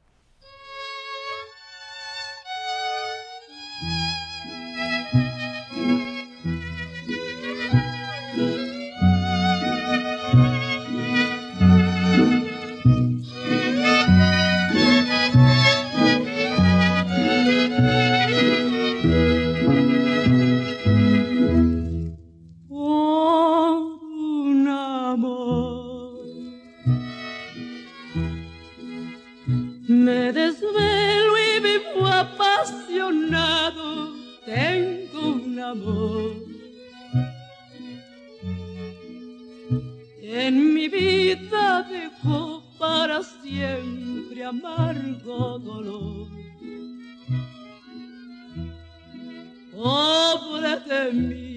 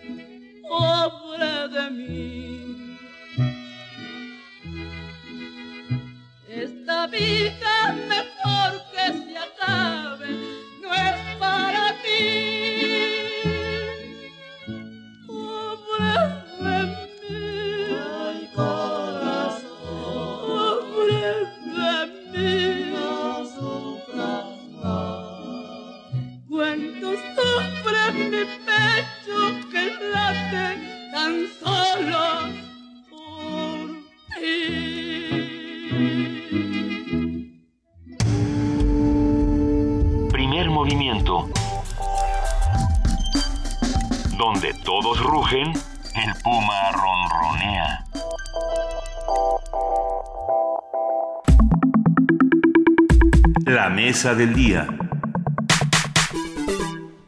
El libro Mujeres entre la imagen y la acción de la doctora Julia Tuñón ofrece una detallada reflexión del papel fundamental que ha desempeñado la mujer a lo largo de la historia del país, desde las sociedades prehispánicas hasta el México contemporáneo. El análisis que aborda incluye temas como la caracterización del género femenino y su sentido en el desarrollo nacional a través del tiempo, la elaboración de la familia y la ciudadanía de las mujeres, su rol en la sociedad. Julia Tuñón es doctora en Historia por la Facultad de Filosofía y Letras de la UNAM e investigadora de tiempo completo en la Dirección de Estudios Históricos del Instituto Nacional de Antropología e Historia. Forma parte del Sistema Nacional de Investigadores y obtuvo el premio de ensayo literario Susana San Juan. Y bueno, lo más importante es que escucha todos los días primer movimiento. Y nos encanta. Eso habla muchísimo más de ella que lo que podría haber cualquier, cualquier otro premio. Okay. Mujeres entre la imagen y la acción forma parte de la colección Historia Ilustrada de México, publicada por la Secretaría de Cultura y la editorial Penguin Random House. Y esta mañana hablaremos sobre las mujeres en México, eh, de- cobijadas por Lucha Reyes y su Por un Amor. Vamos a platicar quiénes son, dónde han estado y qué sabemos de ellas. Vamos a platicar con la doctora Julia Tuñón. Buenos días, doctora. Gracias por estar con nosotros. Buenos días, gracias a ustedes por darme la oportunidad de participar efectivamente despierto con primer movimiento. Muchísimas gracias, Nosotros también, lo cual es un poco más grave. Pero, Pero hemos despertado de otra manera en cuanto eh, tuvimos en nuestras manos este libro Mujeres entre la imagen y la acción, doctora, y nos ha generado muchísimas preguntas. Quizá para arrancar esta conversación, pues nos preguntaron, nos preguntamos quiénes son las mujeres de nuestro país. Uf, las mujeres de nuestro país. Pues las mujeres de nuestro país somos muchas, de muy diverso tipo, muy diferentes entre sí. Esto justamente eh, cuando estaba oyendo la presentación, eh, eh, no sé bien si fue, cuál de ustedes dos fue la que la hizo, eh, ah, eh, dijeron la mujer. Y, y este, este punto de si hay una mujer mexicana o si hay mujeres mexicanas, ha sido uno de los puntos medulares de pues del para mí por lo menos para mí de lo de la investigación ha sido uno de los ejes rectores de la investigación sobre el sobre este sujeto femenino plural que llevo haciendo pues muchos años llevo haciendo desde los años tempranos 80 es decir eh, como que cuando hablamos del tema de la mujer solemos lo acabo de decir yo misma, lo solemos hacer en, en, en singular. Sí, la mujer. La mujer, como si la mujer fuera, no sé, algo separado de la vida, de lo cotidiano, de sus luchas, de sus esfuerzos, como si hubiera una mujer absoluta y abstracta. Pero es que efectivamente, eh, tanto hombres como mujeres, pero quizá más evidentemente en la mujer, se ha construido una idea abstracta de la mujer que se asocia básicamente con la naturaleza. Es decir, la mujer, así en singular y con mayúsculas, como naturaleza es eh, pensada como naturaleza, lo es por la cuestión de la reproducción, porque como la tierra mm, da frutos, la mujer da frutos humanos. ¿sí? Entonces, a- esto ha venido condicionando toda una ética, toda una manera de entender a los sujetos plurales que nos estamos desenvolviendo como podemos en una realidad tan compleja como es México. Es decir, ustedes me preguntan qué qué son las mexicanas, pues las mexicanas somos unos sujetos sociales que tenemos múltiples candados, la mayor parte de ellos puestos por ese concepto abstracto de ser mujer y que estamos bregando con la realidad. De diferente manera según la clase social, según el lugar en donde nos desarrollamos, si somos del norte del país o si somos del sur o de la costa, según la etnia que eh, de la que somos parte, es decir, eh, las mujeres somos muchas, muy diversas y hemos tenido ci- circunstancias diferentes a lo largo de la historia. Sin embargo, eh, se hay toda una construcción, también una construcción social, también es una construcción social, por supuesto, de un abstracto que le impone candados y siempre estamos toreando con ese deber ser que se nos impone, con ese eh, esa forma de actuar, esta, este tratar de cumplir con un modelo que es un modelo pues inaplicable. Entonces, a lo largo de este libro, yo tra he, trata he jugado con esos dos sujetos. Por un lado, cómo se va construyendo un modelo que abarca todo, desde el aspecto físico hasta la conducta, hasta los roles que se pueden ejercer, que lo abarca todo como un modelo y las posibilidades concretas de las mujeres de carne y hueso, que es así tipográficamente eh, para distinguirla del modelito, lo hago, eh, lo escribo en plural y en singular. Somos muchas las mexicanas y hemos sido muchas. Desde el mundo prehispánico a nuestros días hemos sido sujetos plurales que vamos desarrollándonos, pues, eh, toreando, insisto, este modelo. Entonces, pues espero que esta respuesta les ayude. No, claro, y es, es in- muy interesante lo que, lo que mencionabas al principio, Julia, de que el, algo que está en el centro, obviamente, de la construcción de esto, de la, que llamamos la mujer o las mujeres, depende de cómo nos vayamos a organizar, eh, está la maternidad, por supuesto, nos empieza a rondar Manuel Acuña como siempre, ¿no? Este, yo siempre, tú siempre enamorada, yo siempre satisfecho y en medio de nosotros mi madre como un dios. Ay, pero ay, también, ay, ay. pero también la madre tierra y también la Tonantzin y también eh, eh, la Coyolxauhqui, todos estos personajes femeninos que lo que hacen es dar vida y que existen porque dan vida y, que sin- y que una vez que terminan de, de darla eh, dejan de existir o que nunca llegan a existir si no se convierten en madres. Efectivamente, a lo largo de la historia, esto yo siento que está cambiando mucho, ¿eh? En la segunda mitad del siglo XX, en lo que llevamos del XXI, sí siento que es de los cambios, pero sí, efectivamente hay un una asociación de la mujer con la posibilidad de la producción de hijos. Lo que se explica si pensamos que a lo largo de la humanidad han hecho falta los seres humanos. Probablemente ahora ya somos demasiados los que estamos poblando la tierra y ya más bien parecería a ratos que sobramos, pero pero bueno, la, eh, la necesidad por un lado de mano de obra, por otro lado de poblar la tierra, ¿no? Cuánto durante cuánto tiempo privó esto de hacer patrias poblar. Es decir, tenemos que tener en niños, habitantes, seres humanos, y la mujer entonces tiene que cubrir ese rol, la maternidad y la crianza.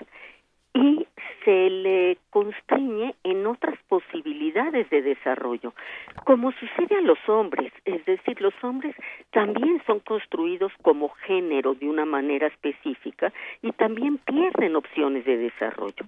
Ahora, en esta historia, lo que a mí me, cuando el doctor Florescano me invita a participar en esta su colección de la historia ilustrada de México, que este fue el cuarto título, antes hubo un título de historia ilustrada de la arqueología, de la literatura, de la gastronomía salió al mismo tiempo que este de las mujeres y parece que ahora viene una historia ilustrada de la guerra y no me acuerdo qué más. La cuestión es que cuando el doctor me invita, como yo he trabajado mucho las imágenes, de, de hecho mi, mi trabajo de investigación medular va en torno al cine, al cine mexicano, entonces me interesó muchísimo su proyecto, porque lo que se convirtió para mí en un reto es explicar todo este proceso lleno de contradicciones, de tensiones, de inercias, de luchas, luchas eh, fue explícitas y luchas silenciadas. Todo este proceso bien complejo que hemos tenido como sujeto social las mujeres a lo largo de la historia, pero tratar de explicarlo con imágenes. Claro. Con imágenes que no fueron construidas para que yo llegara a explicar este sujeto social, por supuesto. Es decir, fueron construidas esas imágenes pues para aspectos religiosos, para eh, retratos de familia, para ilustrar libros, para hacer publicidad, para un montón de cosas, pero bueno, así somos los historiadores, nos vamos metiendo, somos unos metiches, nos vamos metiendo en un mundo y en una serie de testimonios que se construyeron con otra finalidad y nosotros tratamos de utilizarlas, de entenderlas, de desarmarlas para explicarnos quiénes fueron los seres humanos que las Claro. construyeron. Julia, eh, hablando precisamente de las imágenes, a mí me, me llamó muchísimo la atención en el quinto capítulo de este libro, Los trabajos de las mujeres y sus distracciones, eh, aparecen imágenes precisamente del código, del, per- del- perdón, del códice mendocino. Estas imágenes de las niñas aprendiendo a hacer tortillas. Y me gustaría compartir precisamente eh, contigo y con los que nos escuchan este pequeño párrafo que ilustra muy bien eh, también cómo es el trato de las mujeres, en- de mujeres a mujeres presente con las niñas hasta la alimentación. Va- Vaya, podemos compartirlo y después dar nuestras opiniones. En Mesoamérica, las Macehualtin se mantienen en casa y ahí muelen el maíz, hacen las tortillas, hilan y tejen, y estas labores las enseña la madre a las niñas, como nos cuenta el Códice Mendocino, condicionando la cantidad de tortilla que reciben a medida que aprenden los que habrán de ser durante toda su vida sus trabajos, hasta llegar a dos tortillas completas. Sorprende el escaso alimento que se le da a una niña en edad de crecimiento y cabe desear que por la pulsión nutricia que se supone que toda madre alberga, les diera comida adicional. Eh, aquí también eh, es que es que me parece muy interesante desde la imagen hasta hasta la narración, pero pero cuéntanos sobre esto, por favor. Sí, es decir, en, en esta situación creo que eh, de alguna manera, y ahora que la oí hablada por alguien me resultó peculiar. Esto sí, pues, se, se siente distinto cuando se oye hablado, ¿no? Y sobre todo por otra persona. Así que, que te lo agradezco. Yo preferiría que, que, que nos Que lo leyeras tú. Julia, sí, No, por no, supuesto. Así está, así está perfecto, a mí me encantó así.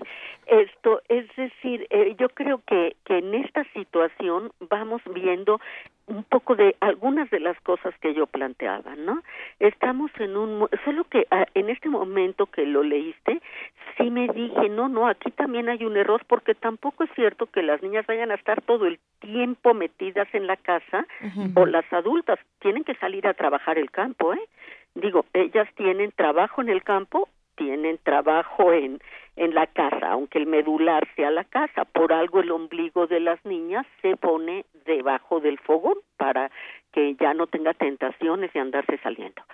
Esto, es decir, nos está hablando de todo esta condicionamiento, a- la mujer tiene que tener el trabajo de la casa de la producción de niños y la reproducción de niños, la crianza y de adultos. Es decir, todo lo que implica la reproducción, que implica dar de comer, limpiar, cuidar al enfermo, todas estas cuestiones que han sido de tan largo plazo, ¿sí? Esto, y entonces se la trata de condicionar a que aprenda todo esto de una manera totalmente dócil. Pero aquí entran las contradicciones. En realidad una niña podría mantenerse con dos tortillas. Pues, pues no, ¿verdad? Digo, co- ¿quién se puede mantener con dos tortillas? Pero sí nos habla de la de la disciplina estricta, del horizonte del castigo estricto, aunque suponemos que su mamá se enternecería y le daría poco más de nutrición, porque si no, verdaderamente, ¿cómo sería posible?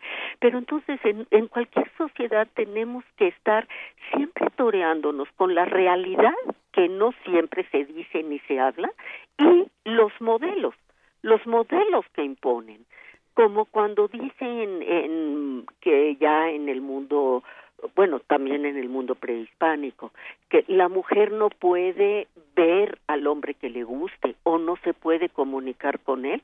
Bueno, afortunadamente sabemos que no cumple las normas. Afortunadamente sabemos que hay una desobediencia que esa sí ya también es bien difícil de medir para el historiador porque depende mucho incluso del temperamento de cada persona. Entonces, este párrafo que, que leíste eh, nos trae todo ese mundo de contradicciones, de secretos, de formas de actuar en la vida cotidiana que no se van a corresponder ni del todo eh, ni del nada con el modelo, sino que siempre están como un horizonte. Es como que los seres humanos estamos metidos en un campo de tensiones que podemos violar hasta cierto límite, ¿sí? Eh, me, me llama la atención este término de, eh, que utiliza Julia Tañón de desobediencia. ¿Dónde cabe la desobediencia en la historia de las mujeres en México? ¿Dónde la encontramos? Afortunadamente en todo. Eh, eh, sí, es decir, eh, afortunadamente no solo las mujeres, también los hombres, no vamos a obedecer ciegamente los modelos ni las normas. Eh, claro, eh, tampoco se pueden desobedecer del todo. Es decir, hay un condicionamiento que nosotras mismas nos tragamos. Es decir, eh, por ejemplo, aquí una pregunta sería, si la mamá le da a su nena algo más de comer, aunque haya hecho mal el trabajo del hilado o aunque se le haya quemado la tortilla cuando la ponía en el comal, si le da algo más, la mamá se sentiría culpable, lo haría a escondidas, se sentiría mal de estar violando la norma. Decir, los seres humanos en la vida cotidiana eh, estamos siempre toreándonos las normas. Hay sociedades que respetan más la ley y otras que la respetan menos, tanto la ley escrita como la ley social, ¿sí? Pero eh, digo, eh, eh, y evidentemente el mundo prehispánico parece ser bastante obediente, pero evidentemente había múltiples violaciones de las normas porque ahí radica un tema que ya es más complicado para el historiador, que es el de la libertad humana. Claro, que, ese no, no se puede medir, pero se, se manifiesta, ¿no? O uno puede interpretar ciertos brotes por ahí. Sí, lo, lo que es muy, eh, muy entretenido es, es de las cosas que, que, que es divertido cuando uno se mete a trabajar ciertos temas es lo primero que uno se encuentra son con las normas. Claro. Eh, y, y pero eh, incluso cuando empezamos a trabajar el tema de las mujeres en México, uno tenía tendencia a creerle a las normas, a creer que las que si la norma decía eh, la niña, por ejemplo, para el mundo prehispánico tiene que eh, ser casi ciega, sorda y muda, no tiene que ver, no- uno casi se podía creer que esto se convertía en una realidad. Afortunadamente seguimos adelante viendo la transgresión de la norma para podernos encontrar toda la creatividad que existe en los sujetos a pesar de los candados. Para brincarse la norma, por supuesto. Claro. Es- decir, lo primero que uno encuentra es la norma. Esto debe de ser. Luego uno va encontrando la violación a la norma. Por eso son bien importantes las fuentes de tipo penal y todo esto. La nota roja en el mundo más contemporáneo. Es decir, irnos metiendo en, en toda la manera en que dentro de una normatividad podemos ir violando las cosas. Y a mí me interesó mucho en el momento de la selección de imágenes, que fue muy difícil porque soy muy golosa, entonces llegué a tener una cantidad de, de fotocopias de imágenes brutal, daba trabajo elegir. Esto me gusta mucho ver cómo las imágenes van transmitiendo el modelo, van transmitiendo eh, el imaginario de las mujeres que oscila entre devaluarlas totalmente y exaltarlas al sumo, como Eva y María, pero también va transmitiendo todas las posibilidades de las mujeres de transgredir más o menos y todos los miedos, que ese es otro punto, todos los miedos masculinos de esta transgresión, porque además realmente la a lo largo de la historia, la mayor parte del tiempo han sido los hombres los que han reproducido a las mujeres.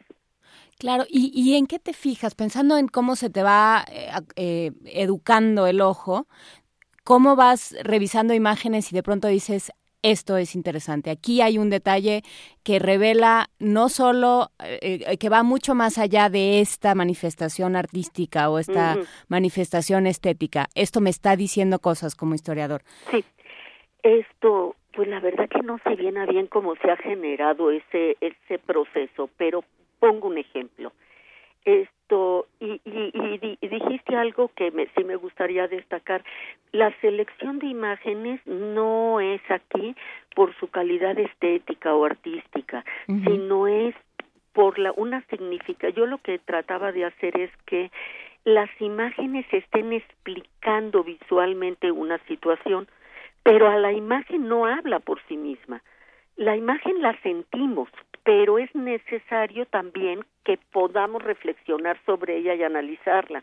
Entonces yo lo que quería es que la imagen hablara, pero yo tratar de plantear los puntos medulares de la imagen para que adquiriera un sentido. Y yo pensaba con que si alguien lee esto y se le empieza a ocurrir que la situación de las mujeres no es natural, sino social, y es una construcción social, cultural, ya con esto me doy de santos. Es decir, porque en el momento en que entendemos que el sujeto femenino no está determinado por la naturaleza, sino que es un sujeto social que ha sido construido de determinada manera, también podemos intentar cambiar la manera. Es decir, al final de cuentas es muy revolucionario esto. Pero bueno, pongo un ejemplo. Tengo dos figuritas prehispánicas por ahí. Eh, creo que al principio, creo que por la parte del cuerpo o la maternidad, en el que una figura, y las puse La, juntas. la mujer amamantando a su bebé y la mujer anciana cargando a un niño. No. ¿No son esas Eh, dos? No, pero podríamos pensar en las tres. Ok. Es decir, es la figurita de mujer bonita que está eh, desnuda, por supuesto como las mujeres bonitas, pero eso sí con sus adornos en el pelo y que como todas las estas este este modelito de las mujeres bonitas prehispánicas, estas figuritas de barro prehispánicas tienen una cintura diminuta, luego unas anchas caderas y brazos y piernas casi inexistentes. No hay manos, no hay pies. Es decir, son figuritas que lo que están planteando es la posible maternidad. No es la maternidad dada. Esa cinturita, digamos, no lo sugiere. Pero sí es el cuerpo, el cuerpo puro y duro para la sexualidad.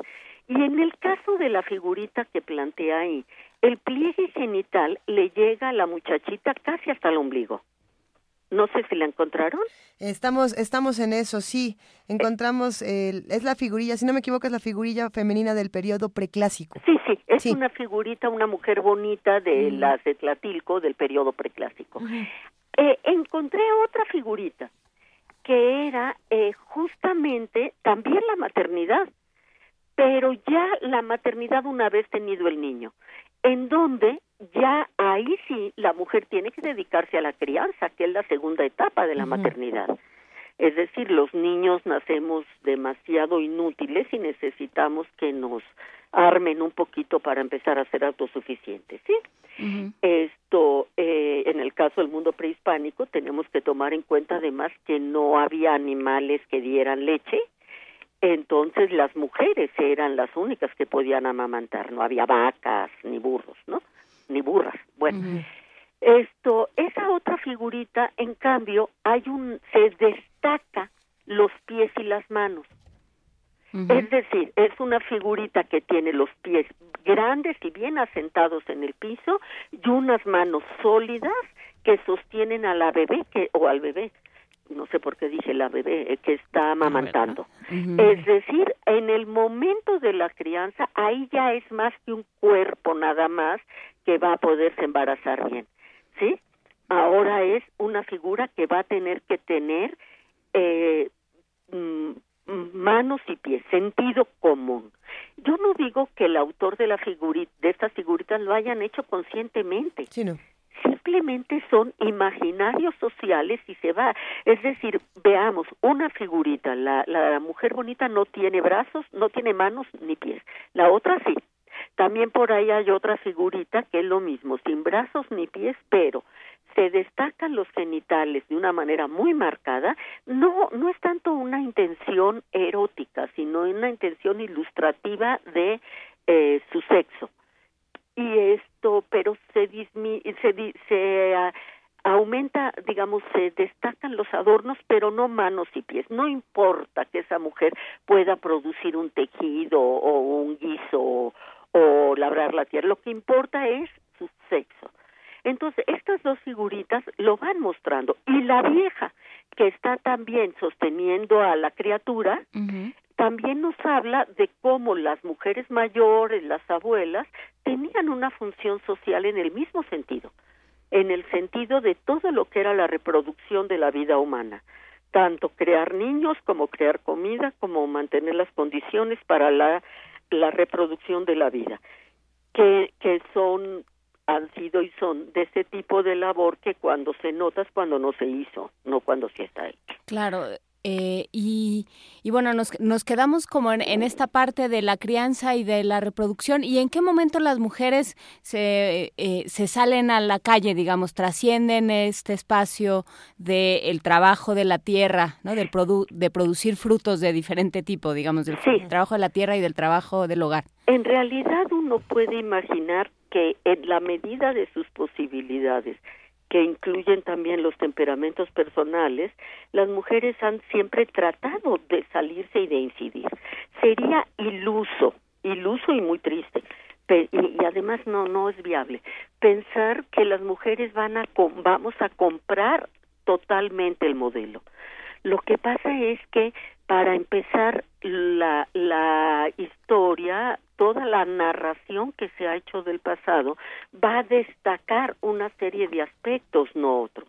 Pero es, y eso es lo que también me encantaba de esta, de ir viendo imágenes, cómo las imágenes también nos van mostrando estas mujeres que hacen otras cosas.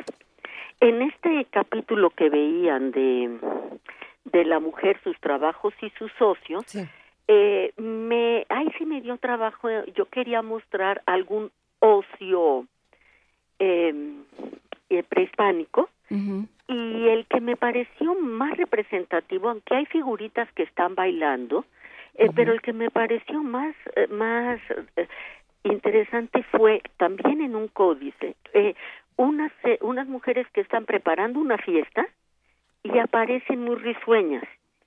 Es decir, al final de cuentas nadie puede cortar la vida, la vida va emergiendo de diferentes maneras, ¿sí?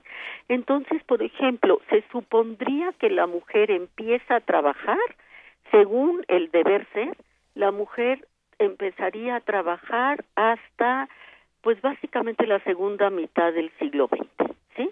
Pero no es verdad, las mujeres en México hemos trabajado siempre, siempre. Claro, el tema es que el trabajo no necesariamente ha implicado un salario. Eh, ahí. Eh, ahí.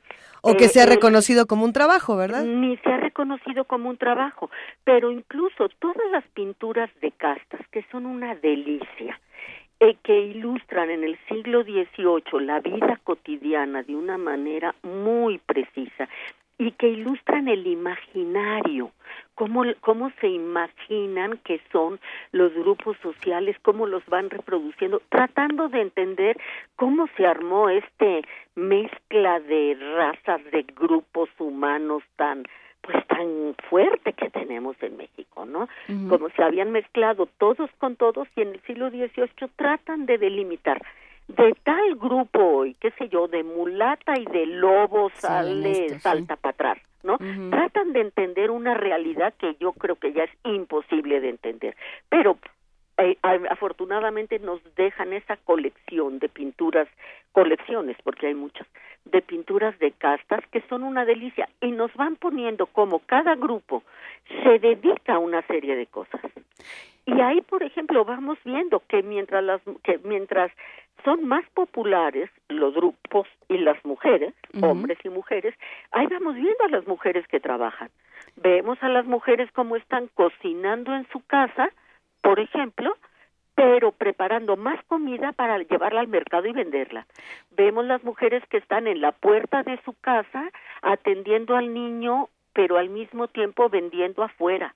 Es decir, incluso eh, vemos a las mujeres en eh, acompañando al marido a vender ropa. Es decir, vemos que las mujeres hemos estado activas o incluso en la vida política tenemos la idea de que la soldadera es una figura del, de la revolución, es un poco el, el estereotipo de la soldadera.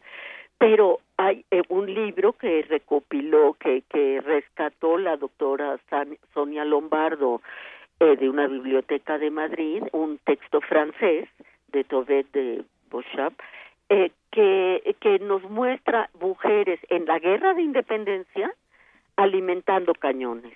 Es decir, las mujeres han estado siempre como soldaderas en las guerras, y bueno, en el siglo XIX, por supuesto que hubo tantas, porque los ejércitos en general no eran ejércitos profesionales, iban ahí. Es decir, eh, lo que me gusta mucho de- del rescate de este tipo de sujeto social es ir viendo cómo hay normas Claro. que se violan más o menos. Tampoco quiero dar la impresión de que se violan totalmente, porque ciertamente las normas pues nos marcan un horizonte de posibilidades.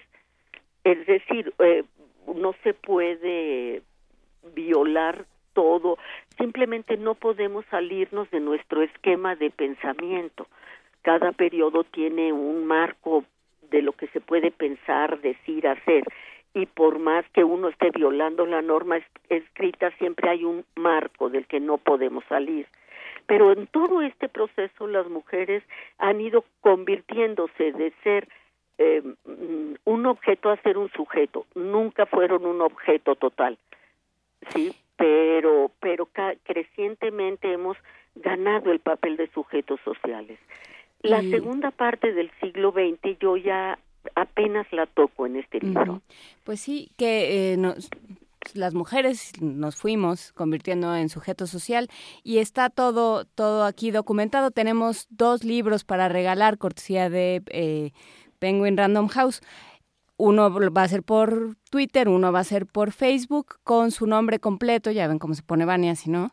Y tienen que poner hashtag mujeres y decirnos en qué códice está esto que leíste tú, Luisa, sobre Las tortillas, las niñas y sobre las las tortillas. niñas y las tortillas. Muchísimas gracias, doctora Julia Tañón, por Tuñón, estar sí. esta ma- Tuñón, perdón, por estar esta mañana con nosotros y por y por esta reflexión que hemos compartido.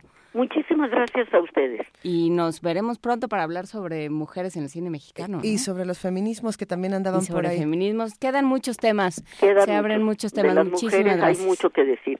Y me saludan a Benito Taibo, al que quiero mucho. Lo abrazamos de tu parte. Muchísimas gracias, Julia. Excelente conversación. Hasta luego. Gracias, hasta luego. Primer movimiento. Escucha la vida con otro sentido.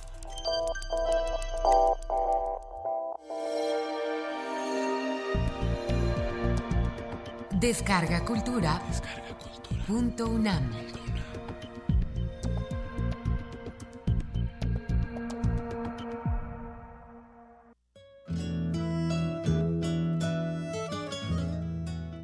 El tiempo. Francisco Hernández.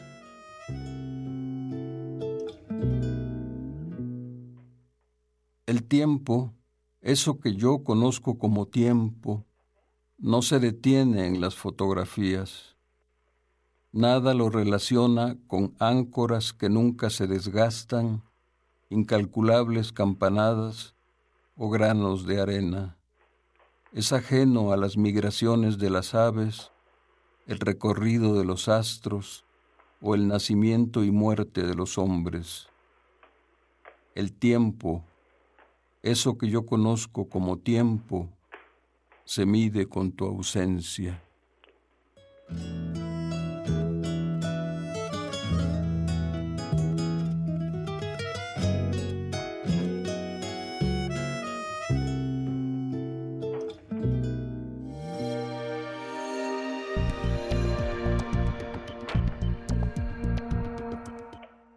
Cuarenta y siete de la mañana. Esto fue Francisco Hernández en Descarga Cultura. Así es. En Descarga Cultura. Descarga Cultura nos ofrece todo tipo de contenidos que esperemos que disfruten, así como esperemos que disfruten la siguiente conversación. Vamos a hablar, como lo hacemos cada semana, con Jo- con Jorge Enrique Linares, director del Programa Universitario de Bioética. ¿Cómo estás, Jorge? Buenos días. Hola Luisa, hola Juan Inés, ¿cómo les va? Muy bien, ¿a ti qué tal? Bien, primera semana de vacaciones. Ah, estás de vacaciones. Qué bueno, Jorge.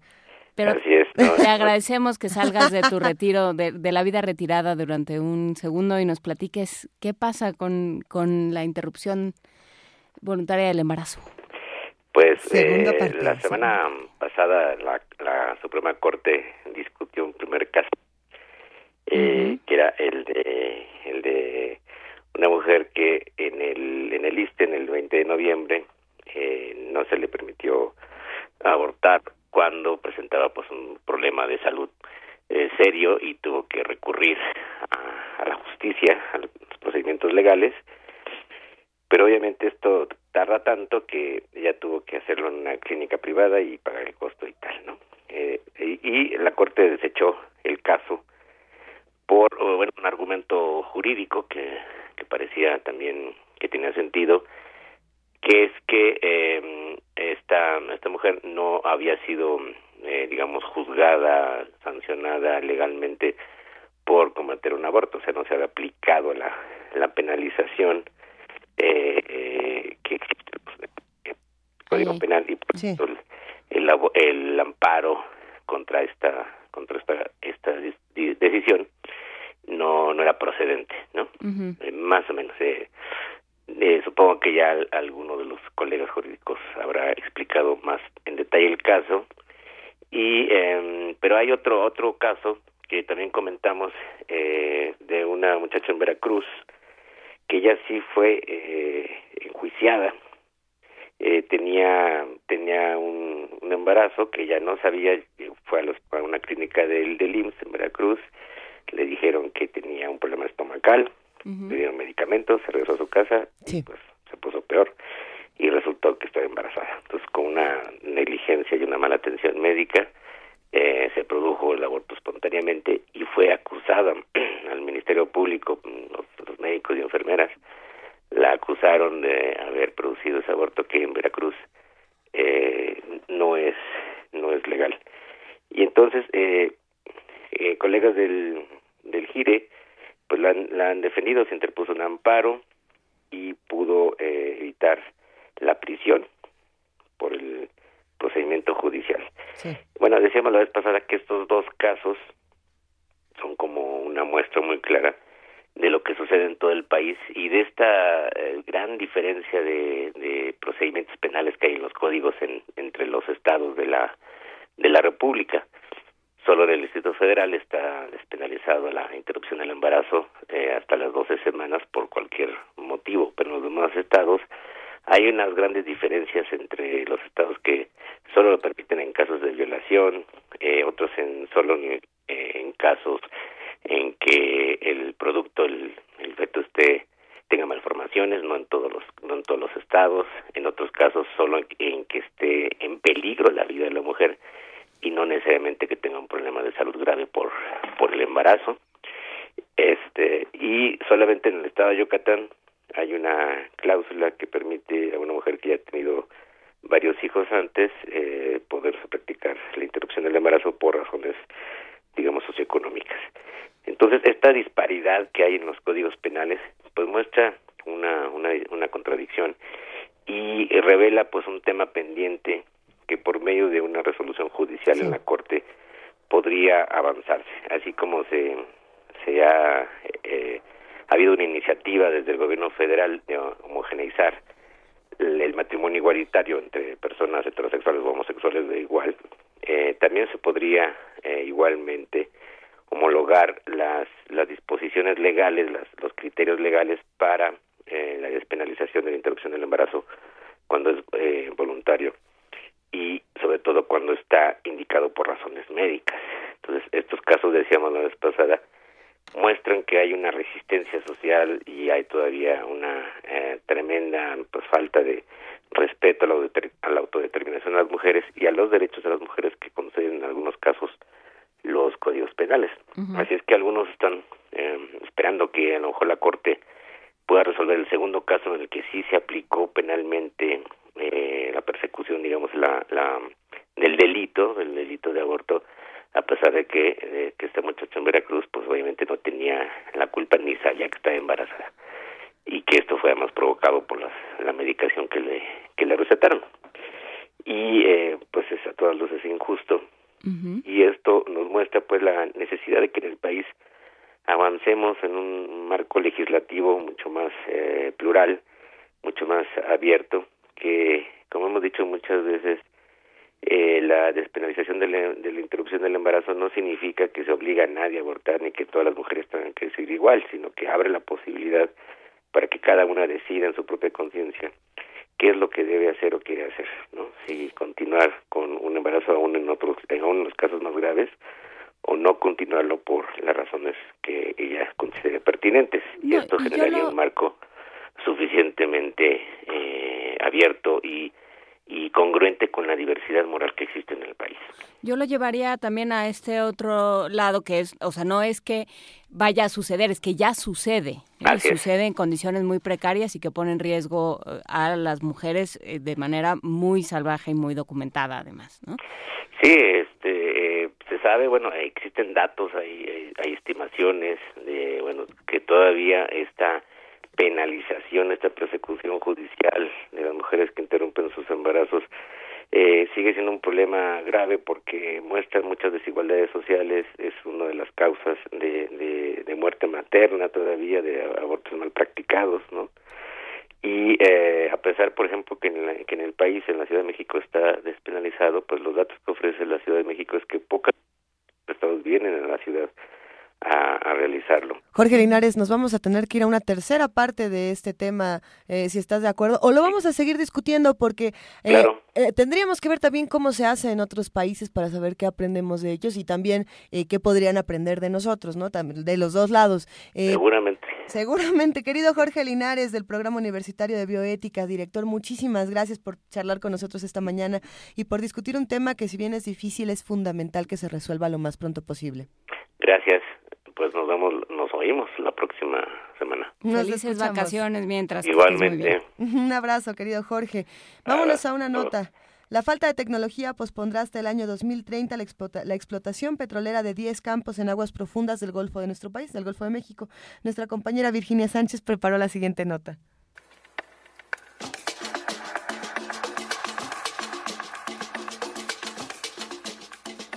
Entre las estrategias que impulsa el gobierno federal como parte de la reforma energética, figura la licitación de 10 bloques exploratorios en aguas profundas del Golfo de México para la extracción de hidrocarburos.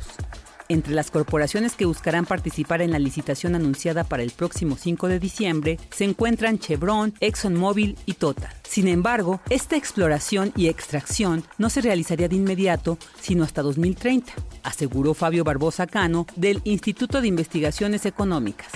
El proceso comienza con la fase de exploración, se prolonga por 10 años Cuatro años se llama periodo inicial y luego hay dos más adicionales, el adicional 1, adicional 2. Para esas fechas estaremos en el año, si se firman los contratos en 2017, estaremos en 2027. En el mejor de los casos, y si los programas se cumplen, viene un descubrimiento de aceite o de gas. Entonces se inicia un periodo llamado de evaluación, se prolonga por tres años. Si contamos los años ya estaríamos en el año 2030. El experto en temas energéticos señaló que las operaciones esperadas no podrán realizarse ni a corto ni a mediano plazo porque no se cuenta con la tecnología para perforar 3.000 metros bajo el agua que tienen los 10 campos petrolíferos a licitar. ¿Qué quiere decir esto? Quiere decir que quienes han diseñado la reforma energética están pensando para los próximos 50 años. Esperan que en los próximos 50 años la industria petrolera continúe su marcha hacia zonas más profundas, más difíciles, de condiciones más adversas, porque en estas regiones tan profundas del Golfo de México existen áreas que se clasifican como ultrapresiones y ultratemperaturas. Cada una de las bases de licitación para los 10 bloques, que equivalen a más de 178 mil kilómetros cuadrados del territorio nacional, tuvo un costo de 33 millones de dólares. Para Radio UNAM, Virginia Sánchez. Primer movimiento. Donde la raza habla.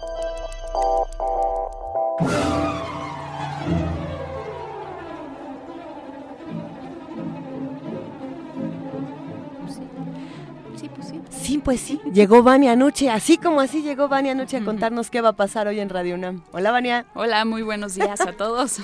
Hoy a través del 96.1 de FM les recordamos que no se pueden perder Prisma RU a la una de la tarde con toda la información de la universidad y de los ámbitos nacional e internacional.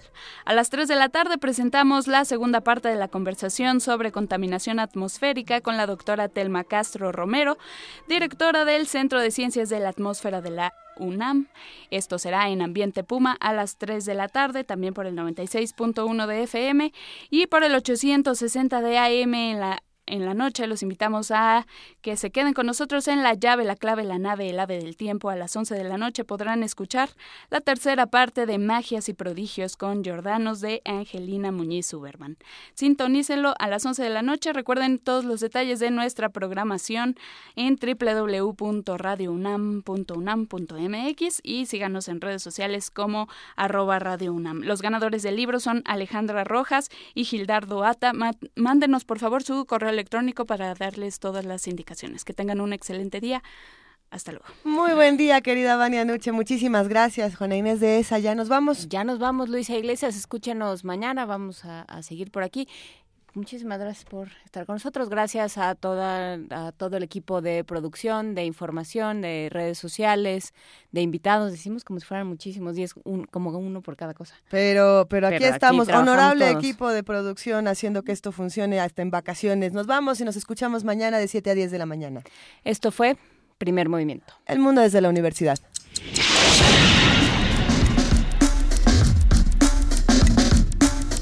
Radio UNAM presentó Primer Movimiento. El mundo desde la universidad.